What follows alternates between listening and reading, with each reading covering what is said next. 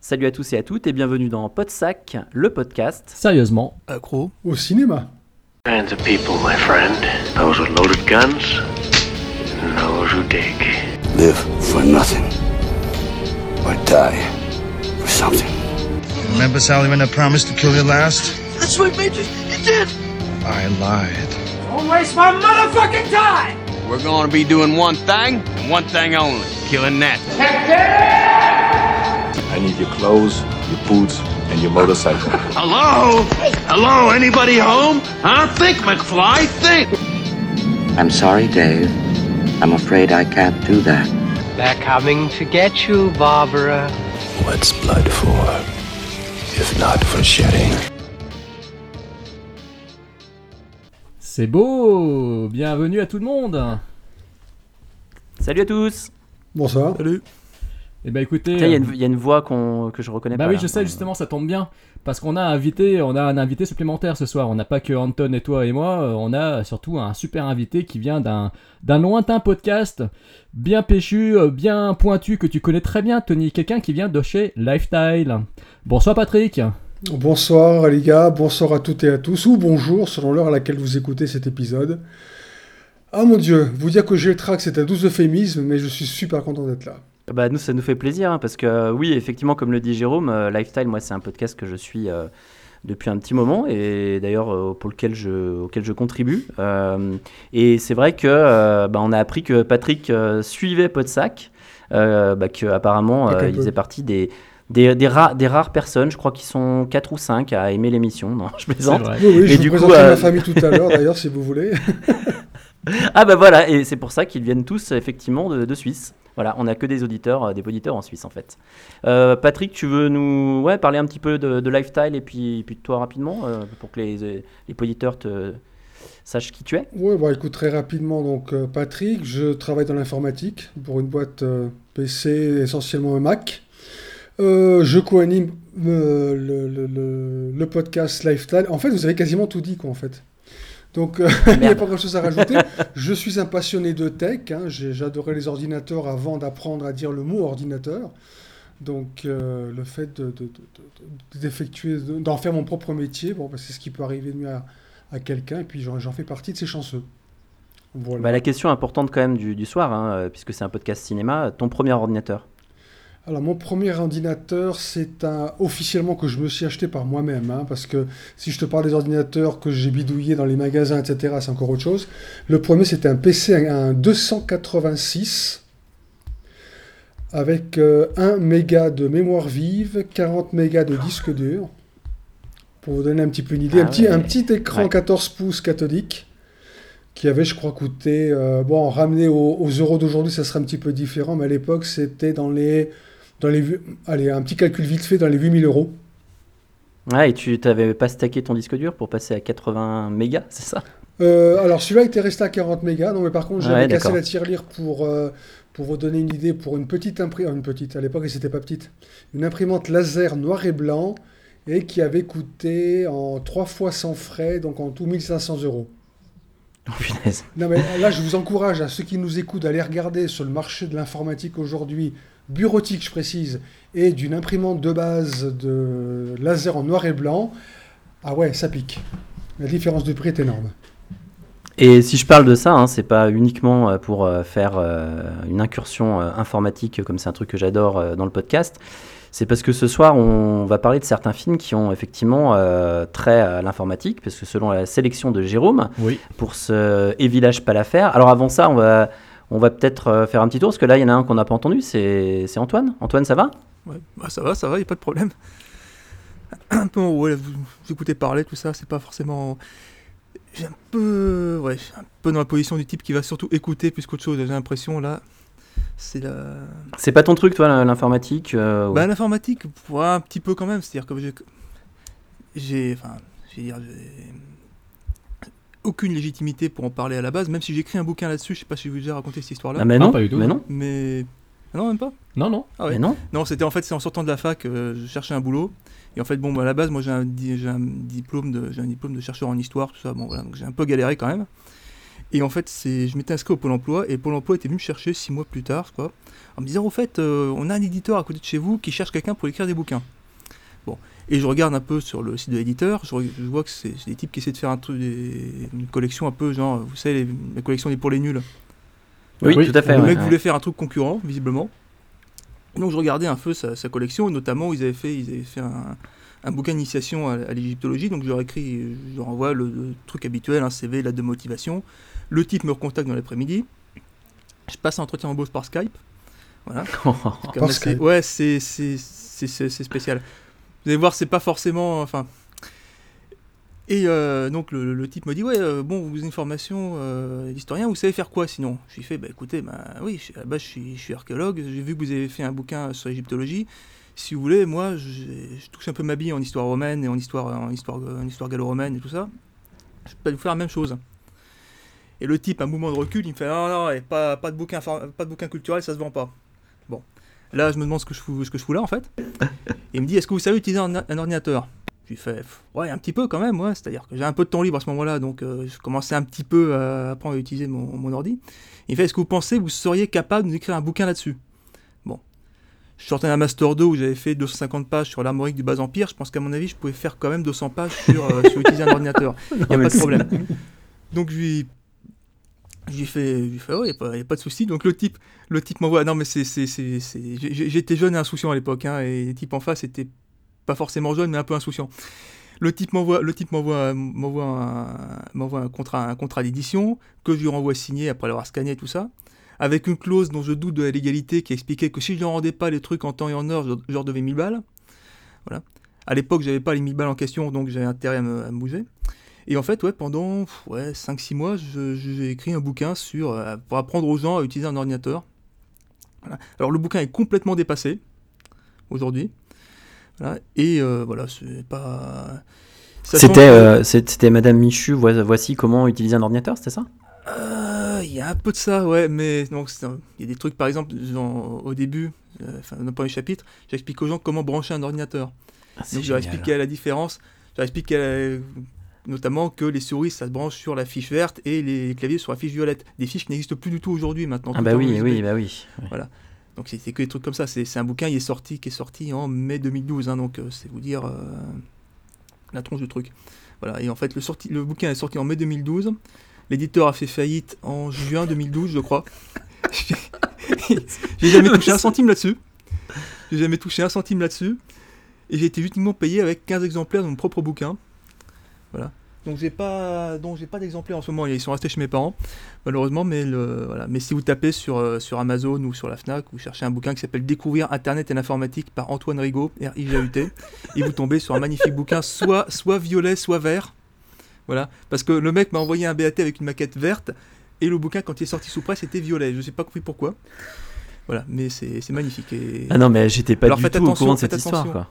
Faites attention, aux, faites attention aux types qui vous le vendent 500 balles et tout. Même moi, je mets pas 500 balles là-dedans. hein. Donc, euh, donc voilà, c'est ma seule légitimité ici pour parler d'informatique. Bah écoute, euh, c'est toujours mieux que moi, parce que Tony le sait très bien, je suis complètement... euh, je suis un noob en informatique, c'est Tony qui m'a tout appris. Il m'a appris à taper sur un clavier avec deux doigts, enfin c'est des choses comme ça, vous voyez. Moi je suis vraiment, mais vraiment loin de, de, Voilà. de vos Bah, connaissances, fais loin de aussi, votre hein. savoir. Quand Tony me parle de Lifestyle, j'ai fait oui oui c'est un podcast de cinéma, c'est en live, ça parle de quoi? Ça parle de titre de film Ah non ça c'est title, alors je comprenais pas. Puis Tony me dit non non c'est un, un podcast sur informatique, c'est vraiment pointu, ils sont vraiment sur un domaine très particulier. Et là je l'écoutais, j'étais comme ça, je dis ah ouais d'accord, attends non attends, ok. Ok, hmm, ok, Ouais, moi j'y connais rien. Donc euh, Tony, je sais que voilà, l'idée est à fond calée, bien plus que moi. Patrick, je n'en parle même pas évidemment. Euh, donc c'est vrai que moi là-dessus, je suis totalement perdu. Voilà, je suis euh, en total noob, donc c'est pour ça que je me suis dit, vu que Pat était avec nous ce soir, c'est vrai que l'intérêt était d'orienter le podcast sur l'informatique, l'internet, l'intelligence artificielle dans le cinéma, et le tout en traitant de cinq films bien particuliers que l'on traitera de façon chronologique si vous le voulez bien. Euh, je tiens juste à préciser, là c'est pour faire une grosse vanne foireuse, c'est qu'en fait Patrick, euh, je t'adore, c'est vrai qu'on parle beaucoup sur Twitter ensemble et tout, c'est toujours très très sympa, et, euh, mais tu sais que tu as un prénom qui est idéal, idéal pour faire de la contrepétrie, et notamment pour faire de la contrepétrie avec notre ancien acolyte de Podsac, qui était Fred, et ouais je sais, C'est dommage, c'est- con que Fred soit pas parmi nous euh, ce soir. euh, Ça aurait été marrant qu'il soit parmi nous. Ça aurait fait un cinquième, euh, un cinquième gaillard dans le podcast. Comme ça, j'aurais pu dire euh, salut Fred, euh, salut Patrick. Et c'est une géniale contre-pétrie. Je sais pas si vous voyez ce que ça veut dire, mais. Si, si, si, si, si, Voilà. si, si. Attends, attends. je- Alors, je dois être le seul au QI inférieur à la moyenne. laissez les poditeurs de découvrir. Alors, Non, salut Fred, aussi, salut aussi. Patrick.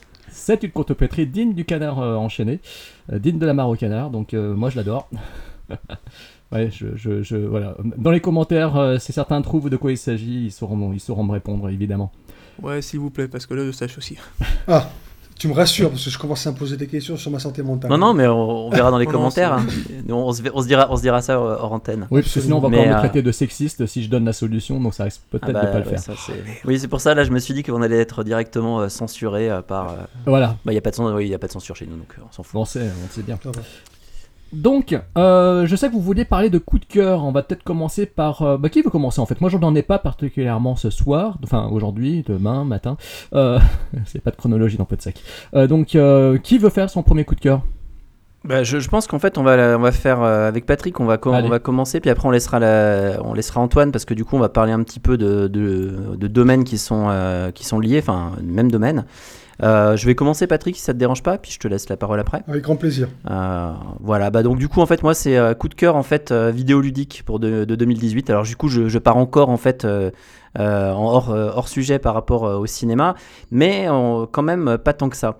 Donc en fait ça c'est un petit peu les, bah, les jeux auxquels j'ai joué en, en 2018 que, que j'ai adoré. Alors j'ai eu la chance en fait de faire bah, peut-être euh, parmi les meilleurs jeux qui sont sortis dans cette année. Donc euh, God of War, donc euh, qui a été élu meilleur jeu de l'année. Alors il y a plein de, il y a plusieurs, c'est pas comme les, c'est pas comme les Oscars en fait. hein. Il y a plusieurs cérémonies de Game of the Year et du coup il a gagné en tout cas la principale. Euh, donc God of War en fait. Et pourquoi je, parle de cinéma, c'est parce qu'en fait euh, on n'en a pas parlé. Il est sorti en avril, euh, avril je crois de, de 2018. Mais il y a quand même cette particularité que c'est un jeu qui est tout en plan séquence. C'est un seul plan séquence en fait du début à la fin du jeu. Et c'est juste enfin extraordinaire. Enfin voilà, God of War sur PS4 uniquement. Euh, ensuite, dans l'année, euh, je me suis euh, aussi fait. là, je vais parler plutôt de la fin de l'année. Red Dead Redemption 2, donc bien entendu, jeu grandiose, mais qui peut être chiant par moment, effectivement, dans son côté très, enfin, très réaliste par certains, par certains aspects.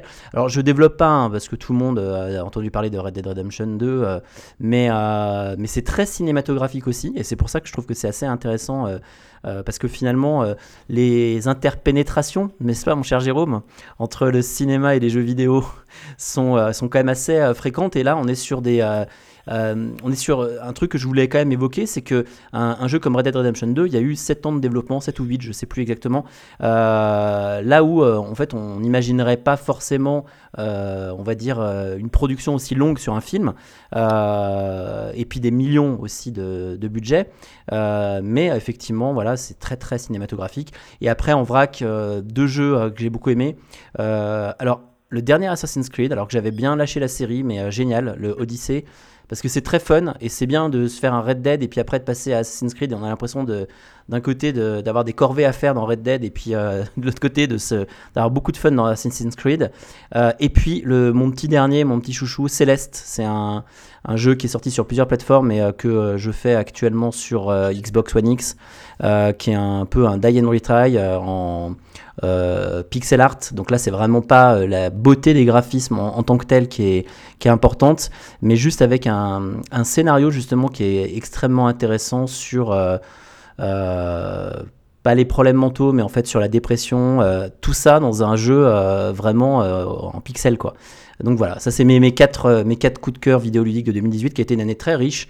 Je parle même pas en fait de ce qui est sorti sur Switch euh, parce que bah, comme tout le monde sait, j'ai toutes les consoles. Donc euh, voilà.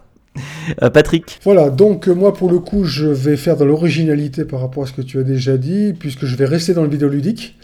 Je vais commencer par un jeu qui est pas tout jeune, Destiny 2, qui a un petit peu mal commencé sa carrière euh, en tant que jeu as a service, puisque au niveau contenu il n'a pas tout de suite évolué comme il aurait dû. Mais par contre, avec la dernière extension, Forsaken, il est véritablement devenu ce qu'il aurait dû être depuis le départ. Et donc, du coup, ça devient un jeu vraiment très intéressant, en tout cas pour moi, que ce soit pour le background, l'histoire, la direction artistique, les graphismes, euh, la musique, que je trouve absolument sublime à tomber. Très hollywoodien pour le coup là aussi, donc c'est un petit rapport également. Donc bah, je recommande à ceux qui ne savent pas trop à quoi jouer. Et puis le deuxième hommage, c'est un hommage un petit peu général, c'est à une petite console, Nintendo, la Switch, qui, a commis l'exploit de nous permettre de jouer littéralement, quasiment, à des jeux de salon sur le canapé, sur un petit écran. Euh, et ça, c'est assez impressionnant, quels que soient les jeux. Donc, je voulais lui rendre un petit hommage ici.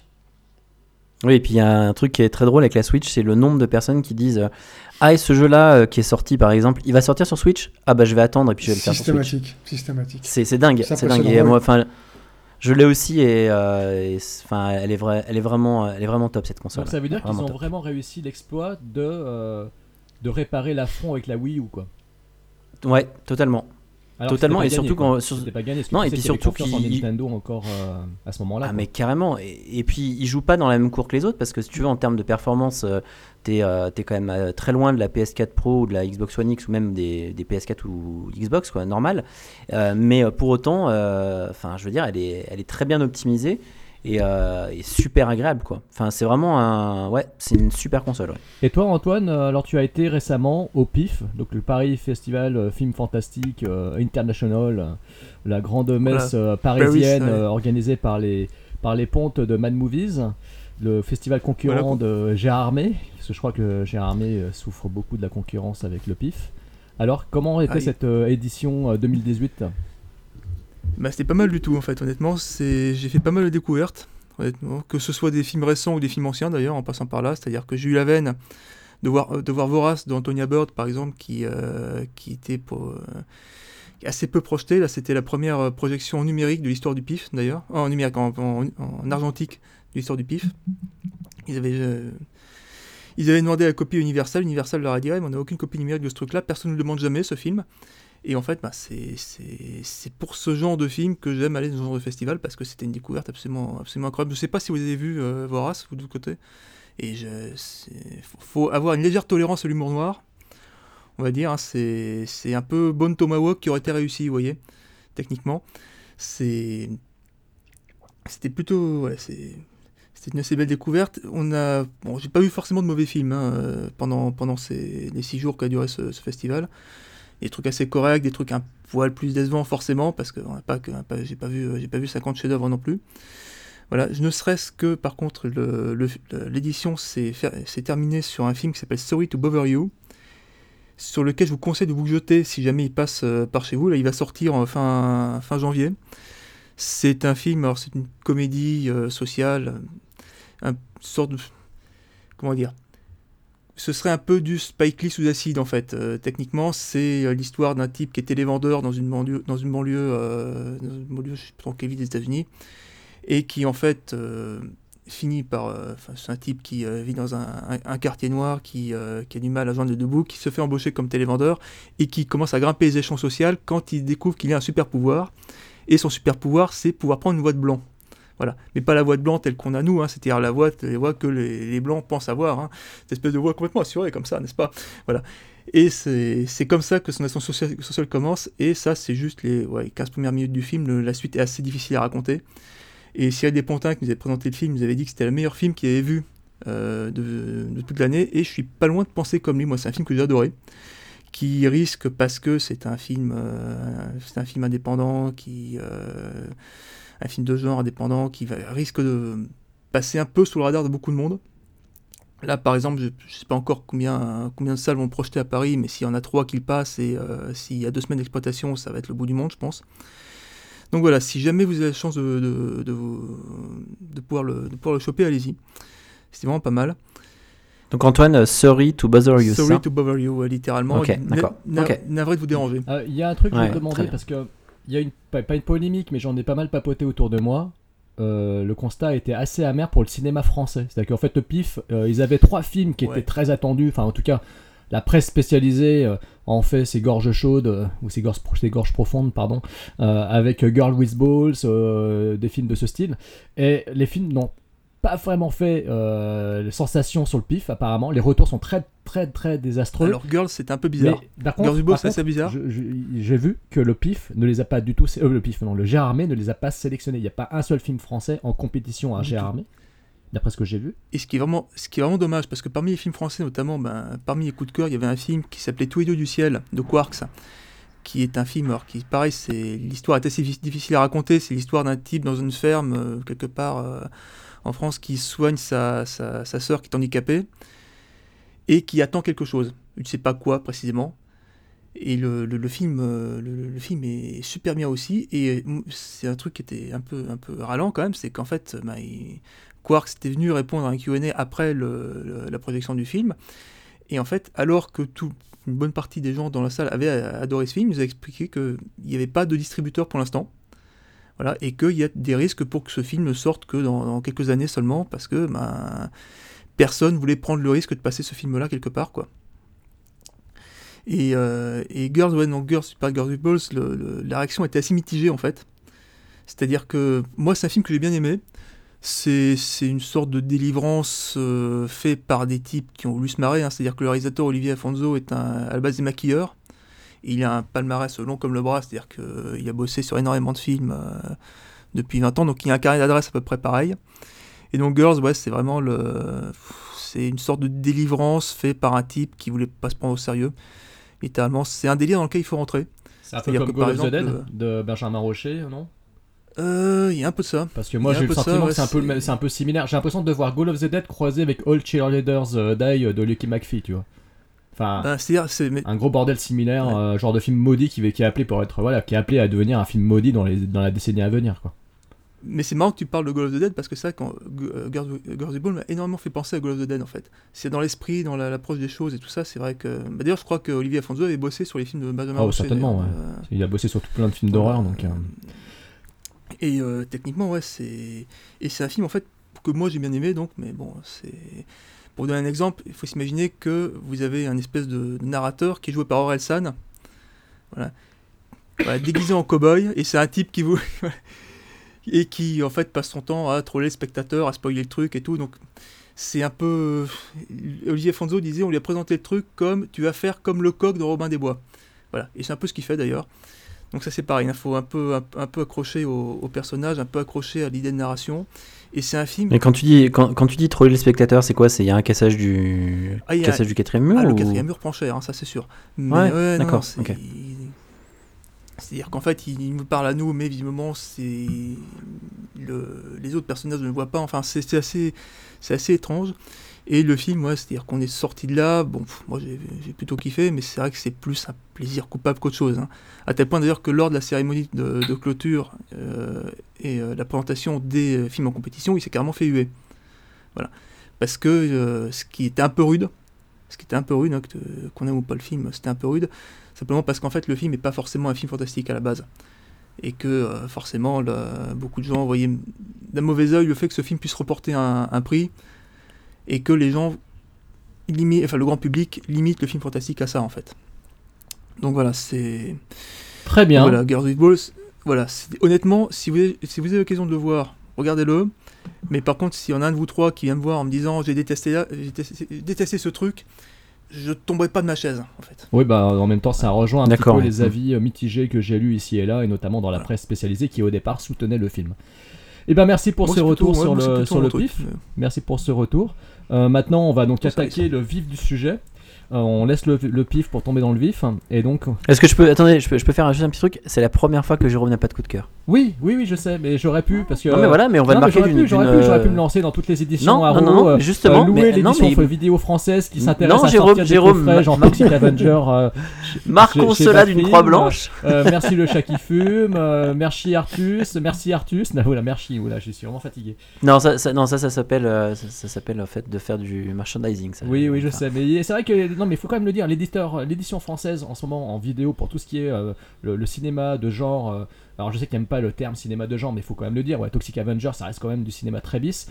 Euh, l'édition française aujourd'hui en vidéo est très riche. Hein. Il est tellement riche que même, le, je crois qu'il y a deux mois, Man Movies a fait tout un dossier dessus. Donc c'est assez ouf, entre Blackout vidéo, Artus, Backfilm, Le Chat qui fume. Enfin, il y, en a tellement, je sais même plus comment les citer. Quoi. Ils ont tous des projets à venir, ils font tous des campagnes Ulule euh, pour euh, Kiss Kiss Bank Bank pour arriver à financer leur coffret. Euh, quand les coffrets sortent, ce sont de, sacrés, euh, jolis coffrets. Donc euh, oui, effectivement, il y a vraiment, vraiment, vraiment énormément de travail en ce moment dans l'édition française.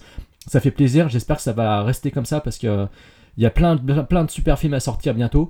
Euh, je crois qu'il y a même, euh, je sais pas si c'est pas Carlotta, non c'est pas Carlotta, c'est un autre éditeur qui va s'intéresser à sortir des films euh, qu'on avait totalement oubliés, genre Flic ou Zombie. Il y a Philadelphia Experiment qui était produit par John Carpenter qui va sortir en Blu-ray dans une édition collector et tout. Enfin, il y a plein de films comme ça et franchement, je suis super content. C'est des films de mon enfance, donc ouais, je suis super ravi de savoir ça. Ça veut, aussi surtout dire une chose, je pense, c'est que le piratage qu'il y a eu quand même pendant pas mal d'années a permis à pas mal de beaucoup de personnes, je pense aussi, de découvrir des films comme ça et de se faire une, une culture pop. Il y en a qui l'avaient déjà, comme toi, Jérôme. Euh, et puis, bah, aujourd'hui, en fait, finalement, on se rend compte qu'il y a quand même des gens qui achètent. Ah oui, oui. Qui achètent. Et pour autant, et pour autant, euh, je veux dire. euh, euh, même si le piratage continue, euh, je veux dire, euh, les trucs de passionnés comme ça, ça fonctionne. Totalement. C'est peut-être, c'est peut-être les ventes en fait, je dirais, de, de- on va dire de Blu-ray ou de DVD, on va dire plus traditionnelles qui ont compris, mais en tout cas pas, pas ça. Et c'est- ça, c'est super. Bah, Quand tu vois C'est que top, tu mets 25 euros dans un Blu-ray sorti chez Marvel, ou moi récemment oui. un film sorti par Warner. Maintenant, les films Warner, quand ils sortent en Blu-ray, ils sont à entre 20 et 25 euros, bien souvent à 20 euros. C'est des boîtiers amarrés bleu plastoc dégueulasses, dont l'intérieur est creux, c'est-à-dire qu'en fait euh, ils sont très fragiles, ils sont moches comme tout. Ils te font payer ça plein pot. Quand tu vois qu'à côté de ça, effectivement, euh, les éditions, les éditeurs français euh, sont plus chers que leurs compatriotes britanniques. Hein, chez Arrow, Eureka, 88 Film, les Blu-ray sont bien moins chers et les coffrets, des fois, sont, sont plus solides, plus durs, etc. Et tu les payes à 20 euros. Il y, a une, il y a une question, il y a une question de taxe aussi. hein, Je, pense, ouais, mais en France, Un oui, non, mais c'est sûr, c'est sûr, bien sûr, tu as raison. Mais chez nous, euh, voilà, je vois les éditeurs français euh, qui sortent leurs coffrets chiadés, ils sont entre 25 et 30 euros. Euh, il faut mettre le prix, mais n'empêche qu'ils les éditent à tant d'exemplaires et d'après euh, les campagnes et tout, ils sont blindés. C'est-à-dire qu'en fait, tout le monde. Euh, ouais, tout le monde précommande quoi. Ils ont énormément de précommandes. euh, Il y a vraiment un marché de niche et il n'y a pas vraiment de concurrence, même s'il y a eu une période où euh, entre le chat qui fume et d'autres éditeurs, ils se sont tous rentrés dans l'art les uns les autres. Moi, j'étais un peu au milieu parce que je connais pas mal de monde qui bosse là-dedans et je sais qu'il y a eu beaucoup beaucoup d'embrouilles suite à la sortie de l'enfer des zombies de Lucio Fulci chez Artus. Ils se sont pris plein la gueule par rapport au, fi- au, au film qu'ils avaient sorti, par rapport à l'édition vidéo qu'ils avaient faite, qui est pourtant une très belle édition. Et en fait, il y a eu une énorme polémique qui qui est à ce moment-là. Aujourd'hui, ça s'est calmé, ça s'est calmé, ça a mis, mais il a fallu plusieurs mois pour que ça se calme, parce qu'il faut quand même savoir que c'est, ils sont très nombreux sur le marché, ils sont tous en concurrence, ils essaient tous d'acheter les droits de films rares, de films, de films bis. Euh, L'un il essaye d'acheter, euh, euh, je sais pas, euh, 3615 Code Père Noël, bon bah c'est le chat qui fume qui l'a sorti, mais il y avait un autre, euh, une autre boîte qui était dessus. Euh, Enfin voilà, ils essaient tous de sortir, euh, c'est le premier qui va essayer d'arriver à choper le film que l'autre euh, veut quoi. Et c'est donc voilà, il y a une énorme concurrence. Je pense pas, euh, mais je pense pas que les marges soient, énormes hein, quand même, hein, parce que même si euh, ça marche bien et que c'est, ça se vend quand même plutôt bien, ça reste quand même sur des, des publics assez contenus. Et du coup, euh, moi, je, je me suis toujours posé la question, je sais pas si toi tu le sais, euh, combien ça vaut, enfin, combien valent certains droits de film, tu vois Euh, Un exemple, par Bah, exemple, écoute, euh, tu vois, moi, un je me suis 3615 po- Code Père Noël, Je me suis ça. posé la question par rapport au chat qui fume parce qu'il se vantait effectivement, euh, Stéphane Bouillet, le- l'éditeur, euh, se vantait de sortir euh, euh, des films euh, très rares dans de beaux coffrets. C'est vrai, hein, il, a, il a vraiment un style. Ces coffrets, je suis pas super fan de, la, de leur gueule, mais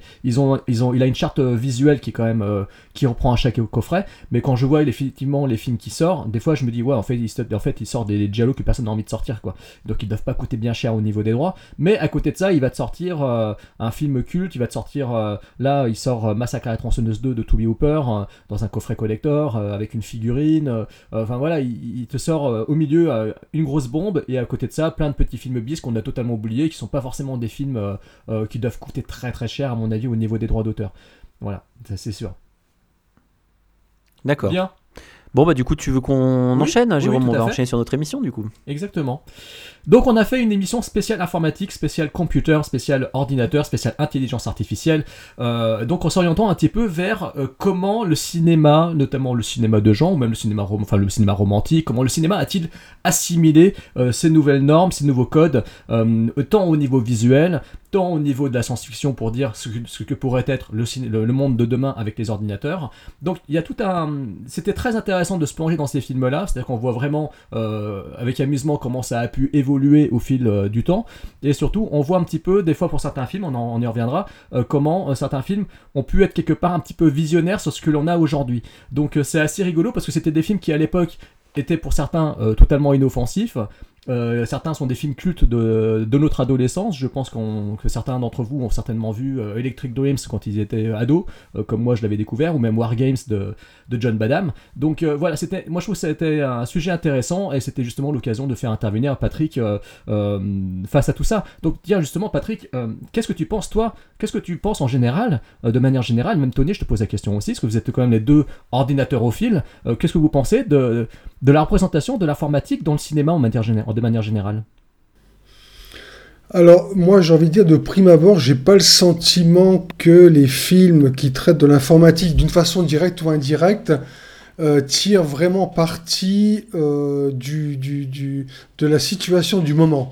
Je m'explique, pour les quelques films que tu nous as donnés, j'ai entrepris de faire un petit travail, c'est-à-dire que pour chaque date de la sortie de ces films-là, j'ai entrepris de, de- pas d'étudier, ce serait, peut-être un petit peu trop présomptueux de ma part, mais en tout cas de, me renseigner sur l'état de l'informatique euh, l'année de sa sortie du film et les deux ans qui ont précédé, pour essayer d'y trouver, enfin pour essayer de comprendre si le réalisateur ou le scénariste avait puisé dans l'actualité pour, euh, pour faire ses films, en tout en l'occurrence, et je me rends compte que finalement c'est très peu ça, très très très peu ça.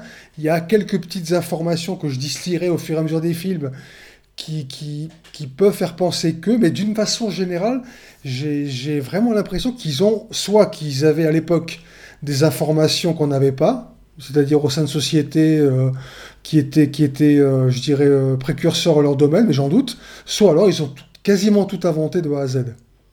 C'est un petit peu mon sentiment. Et euh, encore aujourd'hui, j'ai- j'ai, enfin, j'ai, j'ai- de tête comme ça, j'ai pas véritablement de film. euh, bon, il y a, y a- il y a beaucoup de séries qui sont sponsorisées par des marques et qui utilisent des tablettes ou des smartphones. On va les reconnaître très facilement. Mais d'une façon générale, quand on parle de, de, de, de fiction, en l'occurrence, de, de l'informatique, là, je dirais qu'on est purement dans la fiction, même de l'informatique fiction. C'est un petit Oui, peu mon il y a- je, suis, assez d'accord. Puis il y a un autre problème aussi, souvent, euh, l'informatique est. Enfin, il y a un gros nivellement euh, vers le bas. Dans... Alors, c'est pas, pas tant visible que ça dans les films là qu'on, dont on va parler, mais euh, très souvent, alors que ce soit dans les films ou dans les séries, enfin, il y a plein de choses qui, qui sont faites en termes d'informatique qui ne sont absolument pas crédibles. Euh, alors après, des fois, c'est pour des, des raisons de rapidité de scénario, de choses comme ça. Et ça, en fait, on le voit assez souvent. Et euh, là où euh, je me suis rendu compte que dernièrement, un des seuls moments où j'ai vu des trucs qui pouvaient être intéressants, et encore, c'est quand même romancé, et puis il y a même des, des moments où ça, c'est du grand n'importe quoi, c'était un petit peu dans Mr. Robot, la série. Parce que on arrête de prendre les gens pour des cons avec le, le hacker qui infiltre un réseau sur un Windows. Euh, Windows, je sais pas, 95 ou je sais pas quoi, et puis euh, qui a simplement en tapant sur un clavier à toute vitesse, quoi. Et, euh, ça, c'est souvent d'ailleurs ce qu'on voit, mais plutôt dans la partie des films qui sont informatiques, qui, concernent en fait le hacking. Mais là, en fait, moi je trouve intéressant parce que dans la sélection, il n'y a pas vraiment que, l'informatique, il y, en a- beaucoup. Mais ce qui est, intéressant, c'est qu'en fait, je trouve justement que en se mettant en dehors un petit peu peut-être de ce qui peut se passer autour, euh, c'est-à-dire par exemple en termes chronologiques, comme euh, disait Patrick, ça peut permettre effectivement euh, de, traiter de certains sujets qui, comme l'a dit Jérôme avant, peuvent s'avérer en fait par la suite bah, finalement assez, euh, assez révélateurs en fait d'un comportement d'une époque. Mais c'est très différent sur tous les films. Donc là, euh, sur la sélection de 5 films, je pense qu'on verra sur chacun de toute façon, et on verra que euh, le traitement, il est à la fois différent et, et assez souvent médiocre, mais pas toujours en fait. Et je termine juste encore un tout petit détail de mémoire. J'ai entendu une seule fois une, comment dirais-je, ah ça y est, j'ai un trou là. Je, cherchais mes, mots. Euh, dans tous les films qui, traitent plus, qui ont traité, que j'ai regardé, qui ont traité plus ou moins d'informatique, j'ai entendu une seule fois un hommage au réalisme de ce qui se passait à l'écran. C'était dans le troisième volet, je crois, ou deuxième, je sais plus très bien. Je crois que c'était le second de Matrix. Je ne sais pas si vous vous souvenez de cette scène où vous avez Trinity qui est dans une centrale électrique et qui tape une série de lignes de commande sur un terminal pour éteindre, pour éteindre le- le- la centrale, on va dire. Et puis les lignes qu'elle tape, en fait, se sont avérées très véridiques, puisqu'elles font appel à un protocole qu'on appelle le SSH, qui est un protocole en fait d'accès en ligne de commande, si vous voulez. Et là, la communauté, entre guillemets, c'était des Linuxiens, qui ont rendu hommage au film en disant ce qu'elle a tapé, c'est tout à fait ce qu'on pourrait taper pour accéder à un ordi. Et eh ben en fait Patrick pour faire le lien euh, c'est euh, justement ce que euh, cette communauté disait par rapport à Mr Robot justement par rapport au fait que les lignes de code qu'il disait dans Linux par exemple le fait de la modification du, du mot de passe le sudo etc enfin tous, tous ces éléments en fait que connaissent en fait ces personnes là étaient repris de façon assez correcte. Après il y a eu des moments où apparemment il y avait des incohérences, mais que dans l'ensemble, voilà. Et euh, c'est vrai que dans Matrix, je me souviens de la scène, mais par contre, j'avais pas du tout fait attention aux commandes qui avaient été tapées. Quoi. Ah, moi non plus, hein. je pense que les gars, ils ont dû faire des arrêts sur l'image, parce que c'est vrai qu'à la vitesse où ça partait, c'était difficile même pour moi de, se rendre compte de, ce réalisme-là. Mais après, j'ai envie de dire, et puis là, là je vais laisser la, la, parole à Jérôme et on va commencer à parler des films. Mais à la limite, moi, que le réalisme soit pas forcément là, c'est pas gênant. Euh, si pour autant euh, on arrive et qu'on qu'on dégage en fait une, euh, une idée ou, euh, ou quelque chose d'intéressant en fait autour du concept de l'informatique euh, qui soit pas complètement bancal. Et, le problème c'est que souvent c'est à la fois pas réaliste et à la fois bancal. Très bien, bah écoutez, on va donc démarrer notre podcast par, par ces films dans l'ordre chronologique, comme je l'avais dit. On va démarrer par War Games. War Games qui date de 83, euh, qui est euh, un film qui, euh, qui démarre en fait en nous présentant pendant un bon quart d'heure comment cela se passe à la, on, on dit la NORAD, NORAD en gros, c'est l'endroit où. Le euh, NORAD, c'est ça. Le NORAD, voilà. En, gros, l'endroit où, avec leurs gigantesques ordinateurs, euh, euh, qui font plein de petites loupiottes partout et plein de petits bips et des blurps, qui en fait est le gros centre de stratégie militaire dans lequel ils observent le monde pour voir en gros ce qui va se passer s'ils se font attaquer, si les États-Unis se font attaquer, etc. etc. bon, je résume vraiment de façon très très vulgaire le film. Et euh, le film nous présente ça pendant un quart d'heure et on essaie de nous faire comprendre en gros que euh, la volonté euh, des scientifiques qui bossent là-bas est de remplacer l'humain par, par une super intelligence artificielle qui va tout contrôler toute seule sans se prendre la tête quoi en gros quoi. Enfin sans qu'il y ait un être humain qui soit derrière pour bloquer une action. parce que le film je crois de mémoire nous montre justement un cas de pas de rébellion mais un cas où un, un soldat refuse d'exécuter un ordre. Et euh, d'ailleurs, euh, fait amusant, c'est Michael Madsen qui, je sais pas si vous l'avez reconnu, mais c'est Michael Madsen qui joue le, qui joue le rôle. Absolument. Voilà, donc c'est vrai qu'il était tout jeune, tout, tout fin et tout. C'est assez marrant de le reconnaître. Et donc voilà, le film démarre sur ça pendant un bon quart d'heure, donc on se demande où le film va nous mener, euh, jusqu'à ce que entre en scène Matthew Broderick, donc notre super Matthew, qui est un petit jeune très malin, très doué en informatique, et qui en fait, euh, bah, en fait va se retrouver euh, malgré lui à communiquer euh, via son domicile avec l'ordinateur du NORAD et entamer une partie de jeu de, guerre thermonucléaire. sauf que, sauf que ce qu'il ne sait pas, c'est que l'ordinateur du NORAD prend les choses très au sérieux, donc euh, voilà en gros le concept de base de Wargames, hein, donc jeu de guerre, euh, réalisé donc par John Badham, John Badaboom, comme disaient à l'époque euh, certains critiques qui voulaient se moquer de lui, le réalisateur John Badham qui avait fait donc La fièvre du samedi soir et qui, euh, la même année euh, que Wargames, c'est-à-dire en 83, avait sorti également un autre film sur euh, la surveillance qui s'appelait Tonnerre de feu avec Scheider, que tout le monde a vu, je suis sûr, un soir, un mardi soir à la télévision à 20h30, à l'époque il n'y avait pas les pubs. je sais pas, vous l'avez vu Tonnerre de feu, non, ça vous parle? Blue Thunder, non? Oui, moi j'ai vu, mais alors j'ai très peu de souvenirs. c'est le film, vous savez, où il y a un hélicoptère euh, hyper intelligent. Ah bien sûr. Roy Shader le pilote, et en fait, il a une, ils peuvent surveiller, ils peuvent voir tout ce qui se passe chez les gens, etc. Et euh, c'était un film d'action, quoi. Et en fait, il est sorti la même année que, que War Games, et les deux films ont fait un carton, quoi. Donc euh, c'est vrai que John Badham commençait vraiment très très fort, hein, parce que bon, en dehors de la fièvre du samedi soir, qui a été aussi un énorme succès, son, son Dracula avec Frank Langella, qui était très très sympa, que j'aime beaucoup aussi. c'est vrai que Tonnerre de Feu et, et War Games ont été le double gagnant de cette année-là. quoi. Alors c'est, pour lui, c'est un coup de chance. Hein. c'est un coup de chance pour John Badham. C'est-à-dire que au départ, c'était Martin Brest qui devait faire le film. Parce qu'il faut savoir que sur le Blu-ray euh, qui est sorti euh, du film, il y a tout un documentaire de 50 minutes qui est super passionnant sur la genèse du film. C'est vraiment très intéressant. Hein, euh, il y a des interviews de tout le monde, de tous les protagonistes, sauf de Martin Brest qui sortait du succès incroyable du flic de Beverly Hills.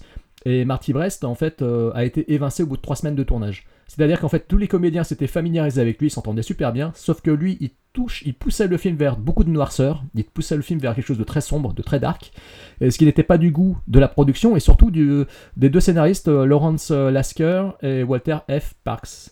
Euh, les deux scénaristes ont cru qu'ils allaient être virés. Ils ont cru qu'ils allaient être virés. Les comédiens ont cru que le film allait s'arrêter.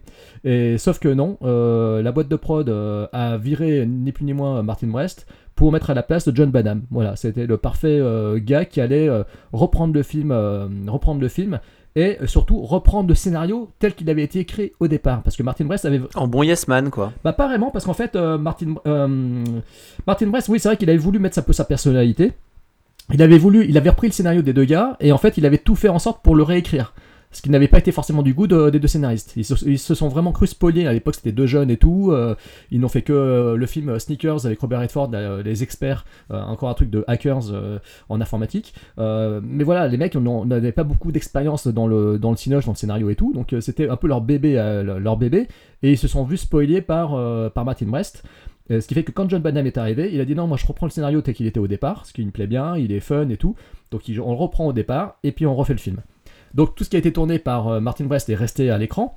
Mais euh, évidemment, euh, toutes les scènes humoristiques, les moments où de Matthew Broderick est dans sa chambre et que Ali euh, débarque et qu'il est encore torse, il est en pyjama torse nu sur son lit, tout ça, ça, tout ça, vient de John Badham, quoi. Ça vient pas de Martin Brest, quoi. Ce côté un peu pas campy movie, mais teenage movie, ça vient de John Badham, effectivement. Et c'est ce qui a participé au succès du film parce que moi, personnellement, c'est un film de mon enfance, c'est un film que j'ai adoré quand j'étais gamin. Je l'ai vu, euh, je sais pas, 5-6 fois en VHS quand j'étais gosse.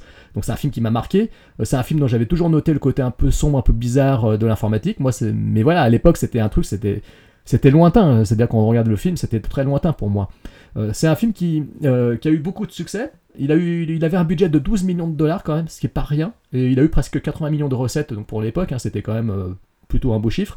Et surtout, il était porté euh, en tête d'affiche par un jeune acteur qui, euh, bah, qui cartonnait. Quoi. Euh, Matthew Broderick, entre Hawk et, puis ensuite il a fait Ferris Bueller, on peut pas dire que ce soit le mec que tout le monde rejetait. Quoi. C'était un peu, je pense que c'était le rival, le rival affirmé de Michael J. Fox quoi, à cette époque-là.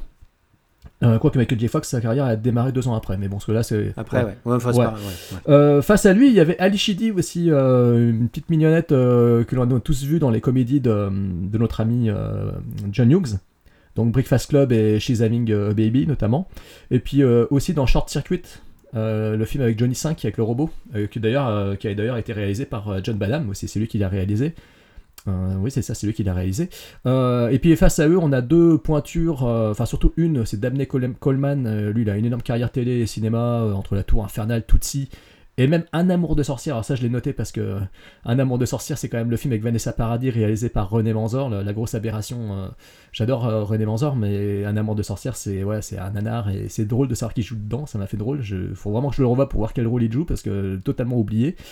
Et donc euh, on a aussi euh, John Wood euh, qui jouait dans Lady qui, a, joué ensuite dans Lady face à Matthew Broderick. donc voilà, un casting assez intéressant pour un film tout aussi fun sur lequel je reviendrai après, mais je vais vous laisser en parler bien entendu parce que c'est un film qui parle de l'informatique, c'est un film qui parle de la guerre. C'est un film qui nous montre euh, des gigantesques écrans euh, d'ordinateurs partout. Alors en fait, c'est pas des écrans d'ordinateur qu'on voit dans le film, hein, juste pour info. euh, la grande salle de contrôle du NORAD, c'était des, écrans sur lesquels ils projetaient des images. hein. Ils n'avaient pas les moyens d'avoir des gigantesques écrans de- d'ordinateur. Donc en fait, ce sont des projections d'images sur des toiles. En fait, c'est assez marrant. Mais toujours est-il que euh, voilà, il y a un film qui est assez- fascinant, qui montre euh, un jeune qui de chez lui arrive à contrôler un ordinateur et à lancer une partie de guerre euh, de troisième guerre mondiale quoi. Donc il y a un suspense, il y a y a toute cette notion d'informatique qui est un peu nouvelle et, et puis voilà, il y a plein de choses intéressantes, mais je pense que vous aurez beaucoup de choses à dire parce que on voit quand même le mec, le jeune communiquer avec son téléphone pour essayer d'inter. Enfin, moi il y a des choses comme ça que que je trouve très euh, percutante par rapport à ce que l'on sait aujourd'hui de, l'internet, de la communication avec les ordinateurs. Enfin voilà, il y a beaucoup de choses qui sont qui sont distillées dans ce film et qu'on retrouve euh, aujourd'hui euh, dans la vie de tous les jours. C'est un film qui à l'époque avait tellement marqué en plus euh, le- les, enfin, voilà, les, hommes politiques que même Ronald Reagan a demandé à ce que tout le monde voit le, premier, le film. Il l'a montré à tout le monde en disant euh, qu'est-ce qui se passe si un jeune euh, arrive à contrôler nos ordinateurs? Il l'a montré, Ronald Reagan, quoi, le président des États-Unis à l'époque, ça l'a- ça l'avait inquiété. Euh, c'est un film qui a quand même eu énormément de répercussions au niveau politique, au niveau militaire, quoi. Donc ce film n'est pas rien. C'est, un petit film, euh, évidemment, c'est pas un, chef-d'œuvre et tout en soi, mais c'est un film sympathique. mais c'est surtout un film qui a marqué, qui a quand même marqué suffisamment de monde, notamment jusque dans la politique et dans l'organisation militaire, quoi. Donc, qu'est-ce que vous en pensez, mes chers amis? Bah écoute, hein, je vais carrément rebondir sur ce que tu viens de dire à l'instant concernant la flip de l'État américain. Euh, J'étais en train de me demander s'il y avait une relation ou pas, mais ce que tu viens de dire à l'instant est plus qu'intéressant, puisque comme je vous l'avais dit au début du, podcast, j'ai fait quelques recherches sur l'état de l'informatique à la période à peu près où, euh, où les films sont sortis. Et là, en l'occurrence, je pense que Wargames est le film sur lequel j'aurais le plus à dire d'ailleurs sur l'état de l'informatique à ce moment-là, le plus enrichissant. Donc le film est sorti en 83, donc je vais aller en dégraissant, en, pardon, en revenant un petit peu en arrière. En 1983, écoutez bien, le ministère américain de la Défense divise ARPANET, qui était à l'origine le réseau avant qu'il vienne Internet, bien cette année-là, il divise en deux branches, une pour l'informatique civile et l'autre pour les militaires. Alors Ouais. de là à penser que c'est le film qui les a fait, comme tu le dis, flipper et qui les a poussés justement à, à diviser ce réseau pour les rendre, euh, euh, bah, disons, inopérants, enfin je dirais, euh, pour rompre cette relation qu'il y avait entre les deux, franchement, il n'y a qu'un pas qu'on peut, qu'on pourrait presque assez agréablement franchir. En tout cas, comme coïncidence, c'est assez étrange.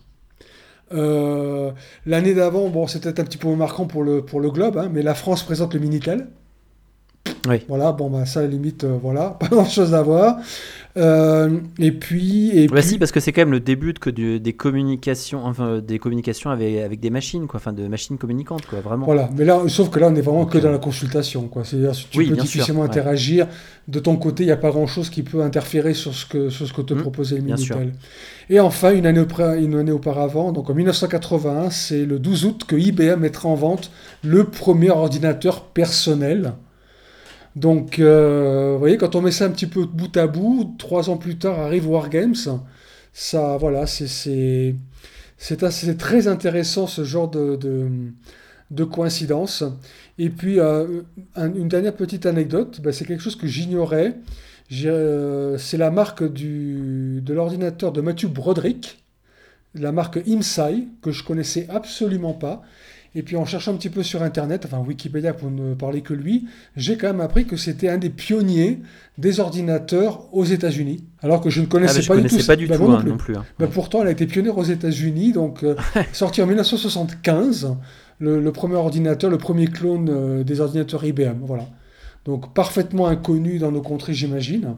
Moi, en tout cas, je n'en avais jamais entendu parler. Moi, ce que je trouve euh, assez intéressant au début d'ailleurs euh, du film, c'est très, enfin, c'est montré comme ça, c'est la façon en fait dont il, essaye en fait de communiquer avec les autres ordinateurs, donc euh, avec son téléphone, en interrogeant en fait, en appelant les numéros. Et à un moment donné, il fait une petite réflexion et puis elle lui, sa, sa copine lui dit.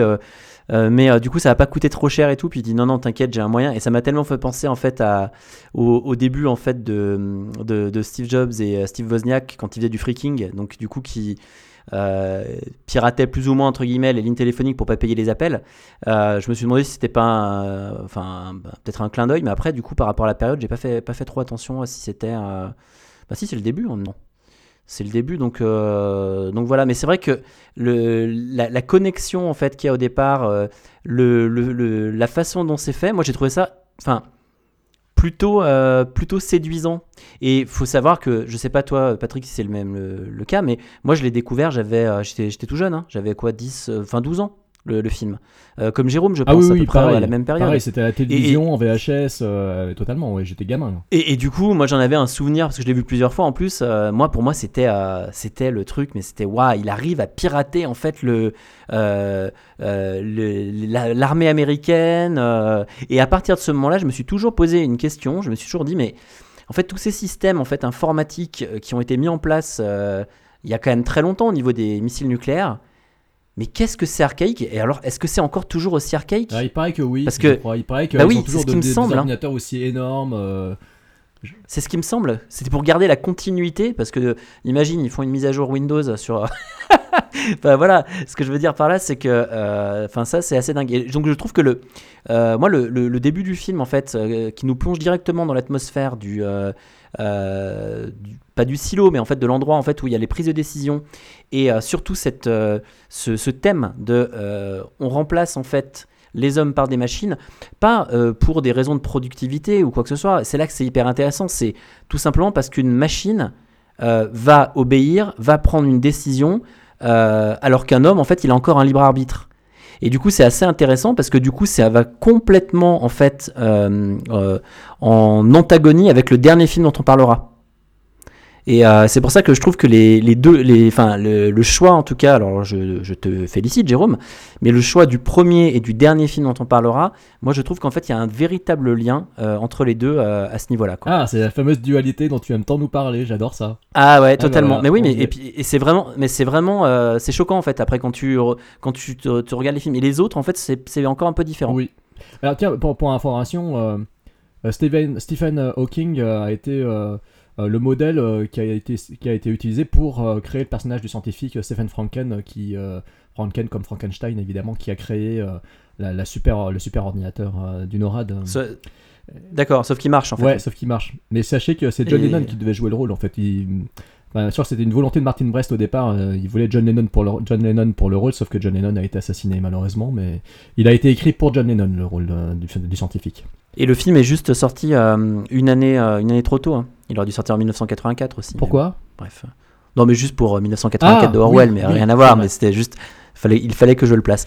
Donc, bah Patrick, qu'est-ce que tu as pensé du film de manière générale en fait, au niveau de son rythme, au niveau de son, de sa mise en scène, au niveau de ce, de son, de sa narration Qu'est-ce que t'en as pensé toi finalement? Écoute, je ne sais pas si je peux en parler aussi bien que vous en ces termes un peu plus techniques, un peu plus précis. Moi, j'ai beaucoup adoré le film. Alors moi, je l'ai vu, je pense, euh, je suis peut-être un petit peu plus vieux que vous, parce qu'en 83, je suis né en 68, donc j'avais quelque chose comme 14 ans, 14-15. Donc, euh, ben, moi, j'étais en plein dans ma passion informatique, forcément, puis voir ce mec euh, avoir accès à tout depuis son ordinateur, poser ce téléphone sur cette espèce de modem, appelons ça un modem, hein, mais il fallait poser le ça. téléphone dessus. Enfin, je dis, mais Ouais. moi, je crois que ça, en Europe, on n'a jamais connu ça. Je sais même pas si c'est si c'est véridique aux États-Unis ou pas, mais moi, à l'époque, je me souviens, j'ai halluciné, quoi. Tu prends ton J'ai téléphone. déjà vu des trucs comme ça, ouais, pas en France, mais j'ai déjà vu ça. Donc, euh, c'est que ça devait exister avec les fréquences vocales, je sais pas. D'accord. Enfin, avec les freins. Donc tu prends ton téléphone, tu composes, dès que tu entends le signal, tu poses, et puis ça, ça communique avec un ordi.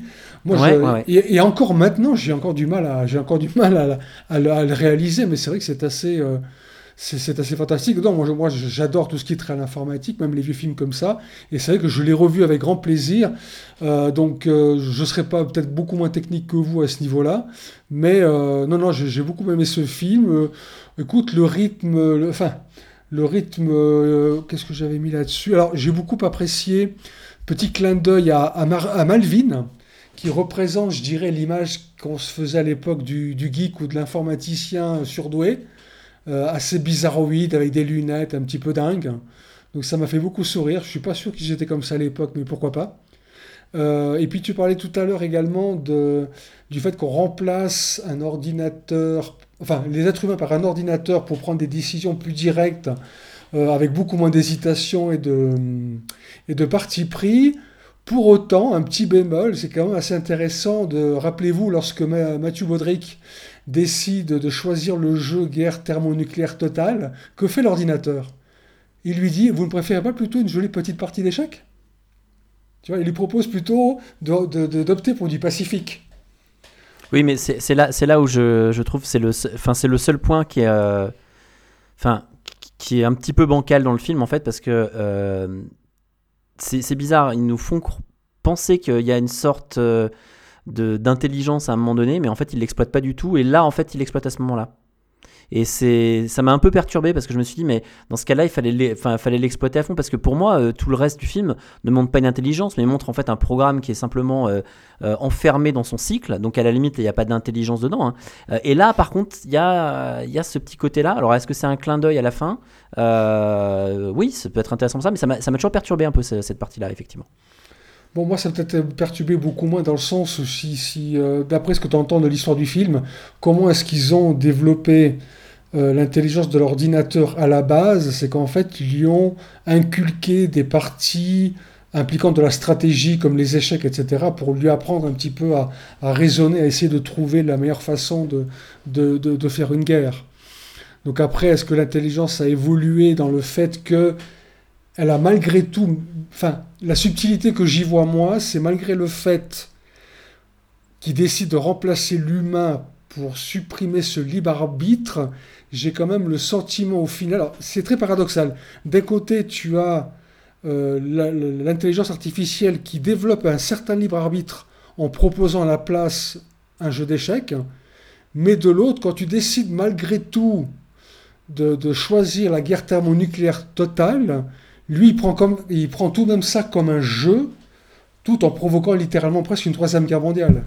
C'est-à-dire qu'il ne fait plus la part des choses entre les jeux qui sont préprogrammés. Oui, c'est pour ça que ça m'a toujours un peu perturbé cette partie. Je, et la, réalité. soit le message n'est pas bien passé, soit il y a, soit il y a un message que j'ai pas compris en fait là-dedans.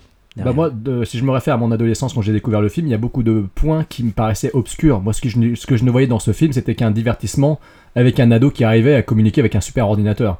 Et euh, derrière ça, toute la partie sombre et obscure, euh, moi, m'a marqué parce qu'en fait, je n'y comprenais quick, je comprenais rien à ce qui se passait. Et euh, j'étais juste fasciné par l'idée que euh, on pouvait basculer dans le chaos par un simple clic sur un clavier, quoi. Et cet aspect-là du film m'avait paru beaucoup, enfin très sinistre à l'époque quand je l'avais découvert. Ça a toujours été un film que je trouvais intéressant pour l'ado que j'étais, pour la partie adolescent avec Matthew Broderick d'un côté et Ali de l'autre. Et toute la partie adulte me rebutait un petit peu enfin, j'avais une certaine attirance, mais une certaine répulsion aussi. C'est-à-dire qu'en fait, j'arrivais pas à assimiler exactement ce qui se passait. Je comprenais pas forcément tout, mais ce que je concevais, c'était que c'était un film qui, quand même, mine de rien, était profondément adulte. Donc c'est un film qui est un peu bancal, qui est un peu le cul entre deux chaises, c'est-à-dire qu'on est face à un divertissement hollywoodien classique, avec euh, des héros charismatiques, avec des scènes de suspense, hein, quand il se cache, qu'il essaie de sortir de sa prison, enfin de sa, de sa cellule, etc. Donc il y a plein de moments où on est dans le pur euh, euh, film d'aventure, de suspense, avec un personnage attachant, etc. Ouais, enfin d'ailleurs, d'ailleurs cette partie-là est vraiment, enfin moi je la trouve vraiment ah mauvaise. Hein. Oui, oui, bah c'est sûr, c'est sûr. Mais ça se voulait le moment, enfin le moment teenage movie, quoi. Ça se voulait le moment un peu aventure. Il est débrouillard, il arrive à sortir et tout. On n'y croit pas une seconde. Comment ça se fait que le mec, enfin bref, on n'y croit en rien à ce qu'on voit, ce qu'on voit à l'écran. Que sinon, c'est un putain de moulin quand même, hein, le. Ah bah, on est totalement d'accord. Même s'il y a pourtant le proviseur de Retour à le futur quand même. ouais, non mais. euh, mais c'est vrai que c'est euh, un passage un peu, un peu amusant qui se veut teenage movie et on sent, c'est marrant en fait dans ce film, on sent qu'il y a eu deux réalisateurs quoi. On sent qu'il y a eu Martin Brest d'un côté qui était le côté obscur et euh, de l'autre côté on sent qu'il y a le teenage movie avec John Badham. On sent que vraiment c'est un film qui est bicéphale. Et, en, ça il est assez fascinant parce que la partie, la partie sombre et adulte est, je trouve, peut-être bah, ce qu'il y a de plus perturbant dans le film, c'est ce qu'il y a de plus intéressant, c'est ce qu'il y a de plus passionnant. Et moi c'est ce que j'aime le plus dans le film. Hein. quand tu regardes le documentaire derrière, que tu vois tout ce qui a été fait derrière avec le film, c'est moi je trouve c'est très très fascinant. C'est vraiment très intéressant. C'est un film qui est passionnant au final. Il y a une double vision. Il y a la vision Hollywood movie euh, euh, voilà, de film du samedi soir euh, en prime time, et puis il y a la partie qui peut susciter un débat chez Jean-Claude Delarue, quoi. Mais ce que, ce que tu dis est assez, comment dire, assez vrai parce que en fait, quand tu dis la le cul entre deux chaises, c'est, on est dans quoi? On est dans un film catastrophe, on est dans une comédie aventure, on est dans et, et, en fait oui et non, c'est-à-dire qu'en fait c'est pas, je trouve que le, mix marche pas si mal que ça, mais même s'il y a des scènes que je trouve un peu euh, un peu pourries, euh, c'est pas parti dans le trop sombre, donc euh, finalement je trouve que le, fait que ça soit pas parti dans le trop sombre, c'est intéressant parce que je trouve que le message peut passer d'autant mieux parce que tu prends ça comme un divertissement, mais en même temps tu te dis ouais quand même putain si ça, si ça arrivait. Alors que si on t'inflige le truc en te disant euh, en te faisant un truc hyper sombre hyper euh, là tu, peux carrément prendre l'opposé et te dire euh, ouais bon c'est du complot c'est la vision du réalisateur. Là je trouve qu'en fait le finalement le, le, côté ça peut arriver et bah du coup il reste il reste réaliste sur le début euh, parce que justement à côté de ça c'est pas ça tout le long c'est pas juste euh, attention attention euh, il faut faire attention aux machines etc c'est pas ça tout le, tout le long. Donc ça je trouve que c'est intéressant. On va peut-être donner la parole à Antoine maintenant bah c'est vrai que moi j'ai pas j'ai un peu mitigé en fait sur ce film. C'est à dire que j'ai pas vraiment réussi à rentrer dedans en fait à, vraiment me à rentrer rentrer dans le truc à, cerner les enjeux du film alors, faut savoir que moi, c'est un film que j'ai pas découvert quand j'étais adolescent. En fait, j'ai découvert pour préparer ce podcast. Dans la mesure où moi, quand j'étais ado, en fait, ce film, euh, c'est-à-dire j'ai un peu euh, un disclaimer quand même pour les auditeurs, c'est que j'ai un peu joué le rôle du petit con moi dans l'affaire. Là, j'ai l'impression. C'est-à-dire que bon, un peu plus jeune que, que, mes comparses, donc c'est un peu. Il y a beaucoup de filles. Il y a quand un film sur deux que j'ai pas, qui date d'avant ma naissance quand même. En 83, j'étais non seulement j'étais pas né, mais même sans entrer en détail, j'étais même pas à l'état de projet. Donc euh, donc forcément, j'ai découvert ce film euh, ben, peut-être un peu tard, probablement. Et c'est vrai que moi j'ai eu du mal forcément à avoir quelque chose à faire en fait de la de, des enjeux du truc. En fait, le, seul truc, ce truc que je me suis dit en fait en voyant ce film, c'est oh la vache, dis donc, on dit à Docteur Folamour avec des ados, c'est tout. C'est un peu un, peu ce que ça aurait donné. Un peu ce que ça, aurait donné si euh, ouais, Docteur Folamour avait été réalisé 20 ans plus tard, à part, euh, ben, quelqu'un d'autre hein, techniquement parce que tout l'enjeu de la guerre nucléaire, de la même la fin qui est pas hyper lisible en plus, quoi. J'ai pas très bien compris où était le problème, si l'ordinateur pensait vraiment que c'était la réalité, si c'était c'était virtuel. Je, vous avoue que je, me suis complètement perdu par ça. Tout l'aspect, euh, tout l'aspect ouais, comédie romantique pour ados, c'est pareil, j'ai pas forcément accroché. Donc ce qui fait qu'en fait le film, je l'ai moins vu en fait comme une œuvre en, elle-même, mais plus comme un témoin de son époque en fait, comme une époque où en fait bah, en 83, mine de rien, ben, la, possibilité d'une guerre thermonucléaire entre les États-Unis et l'URSS était une possibilité encore.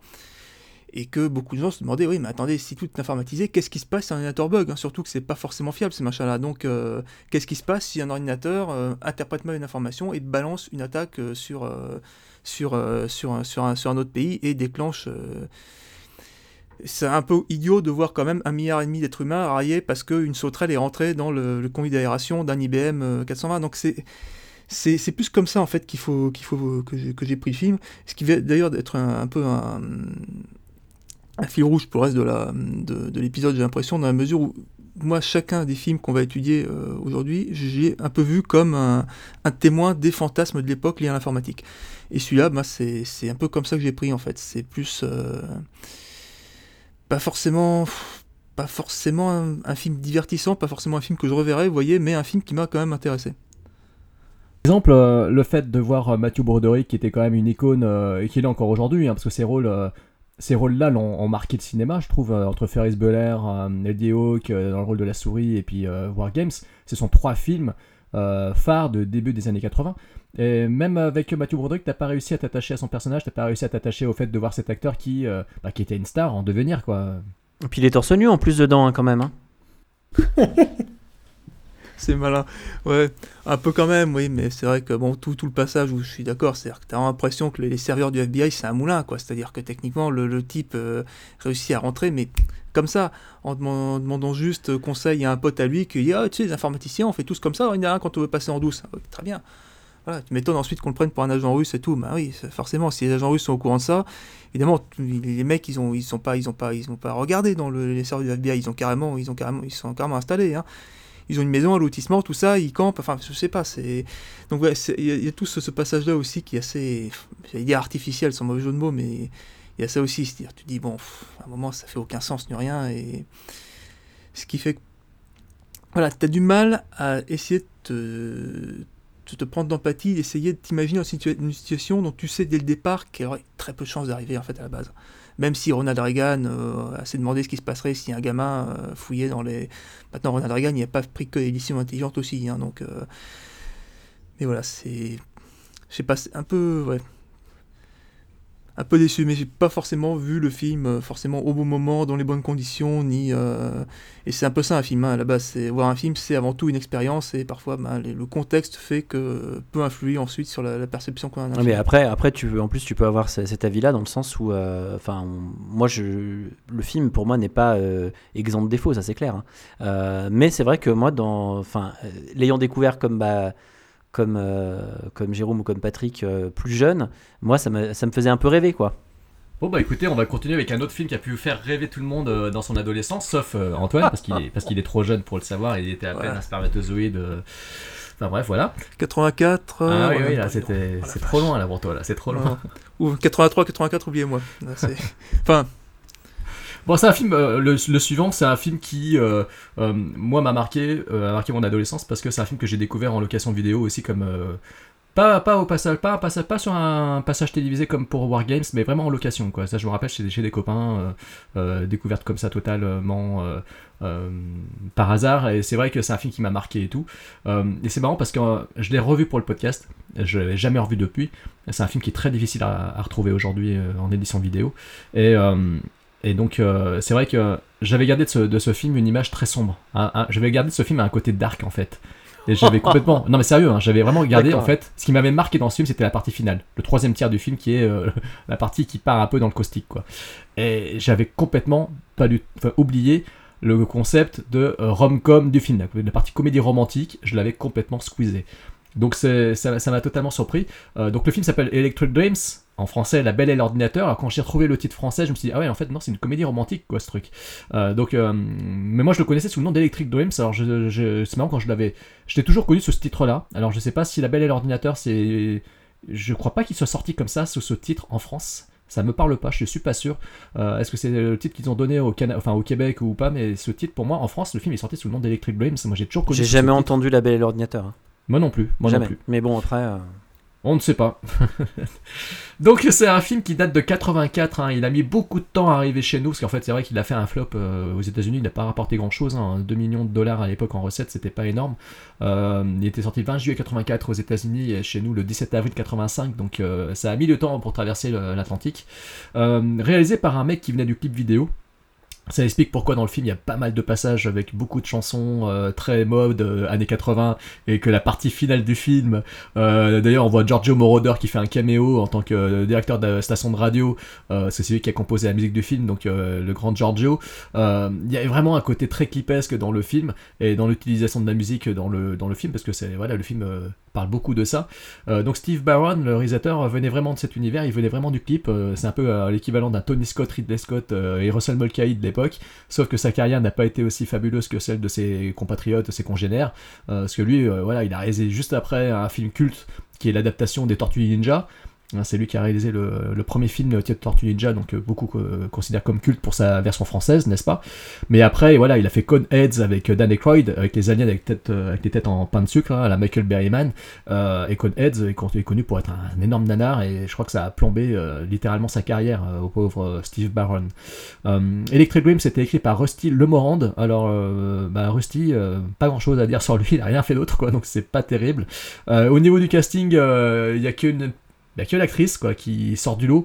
Parce que entre Lini Von Dolen, qui euh, est connu pour Twin Peaks, et Maxwell Caulfield, qui était le héros de Grease 2, et qui ensuite a fait Works Work 2, euh, il n'y a que Virginia Madsen qui, évidemment, est euh, la parfaite icône. C'était voilà, la principale. Enfin, ça aurait pu être la grosse rivale de, de Sharon Stone, hein, parce qu'elle était, aussi, était aussi blonde, elle était aussi hot, et elle a fait des films très chauds, euh, notamment comme euh, The Hot Spot de Dennis Hopper, dont on a déjà parlé dans Podsac, qui est, euh, est un film d'une d'une torpeur absolument incroyable.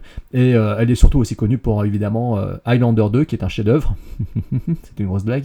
Et, bien évidemment pour Candyman hein, parce que c'est elle voilà c'est l'héroïne du premier Candyman c'est elle qui fait face au premier Tony Todd dans le premier Candyman donc c'est pas c'est pas rien au niveau des petits détails, euh, l'ordinateur dans le film euh, est interprété par euh, Bud Cort, euh, qui est un acteur, qui est un comique euh, américain très connu. Euh, voilà. Euh, mais dans tout ça, je me rends compte que j'ai même pas pitché le film. C'est ça qui est énorme. bon, euh, voilà. Donc. euh, il faut savoir que oui, je n'ai pas pitché le film, donc de toutes mes excuses. Euh, ça parle en fait d'un jeune homme en fait qui travaille, c'est un jeune cadre dynamique et tout, euh, mais qui est malheureusement euh, qui se noie en fait dans ses retards, qui se noie dans, ses, dans son défaut d'organisation euh, chronique, et ce qui fait qu'en fait on lui conseille de s'acheter un, un agenda électronique. Sauf que voilà, il y en a plus. Quand il va en acheter, il y en a plus. Et en fait, on lui refile un ordinateur super perfectionné.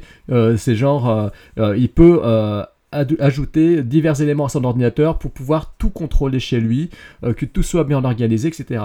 Donc, euh, le mec organise sa vie autour de cet ordinateur. Et l'ordinateur se sert vraiment, euh, enfin voilà, il a suffisamment d'intelligence pour tout contrôler au domicile du héros.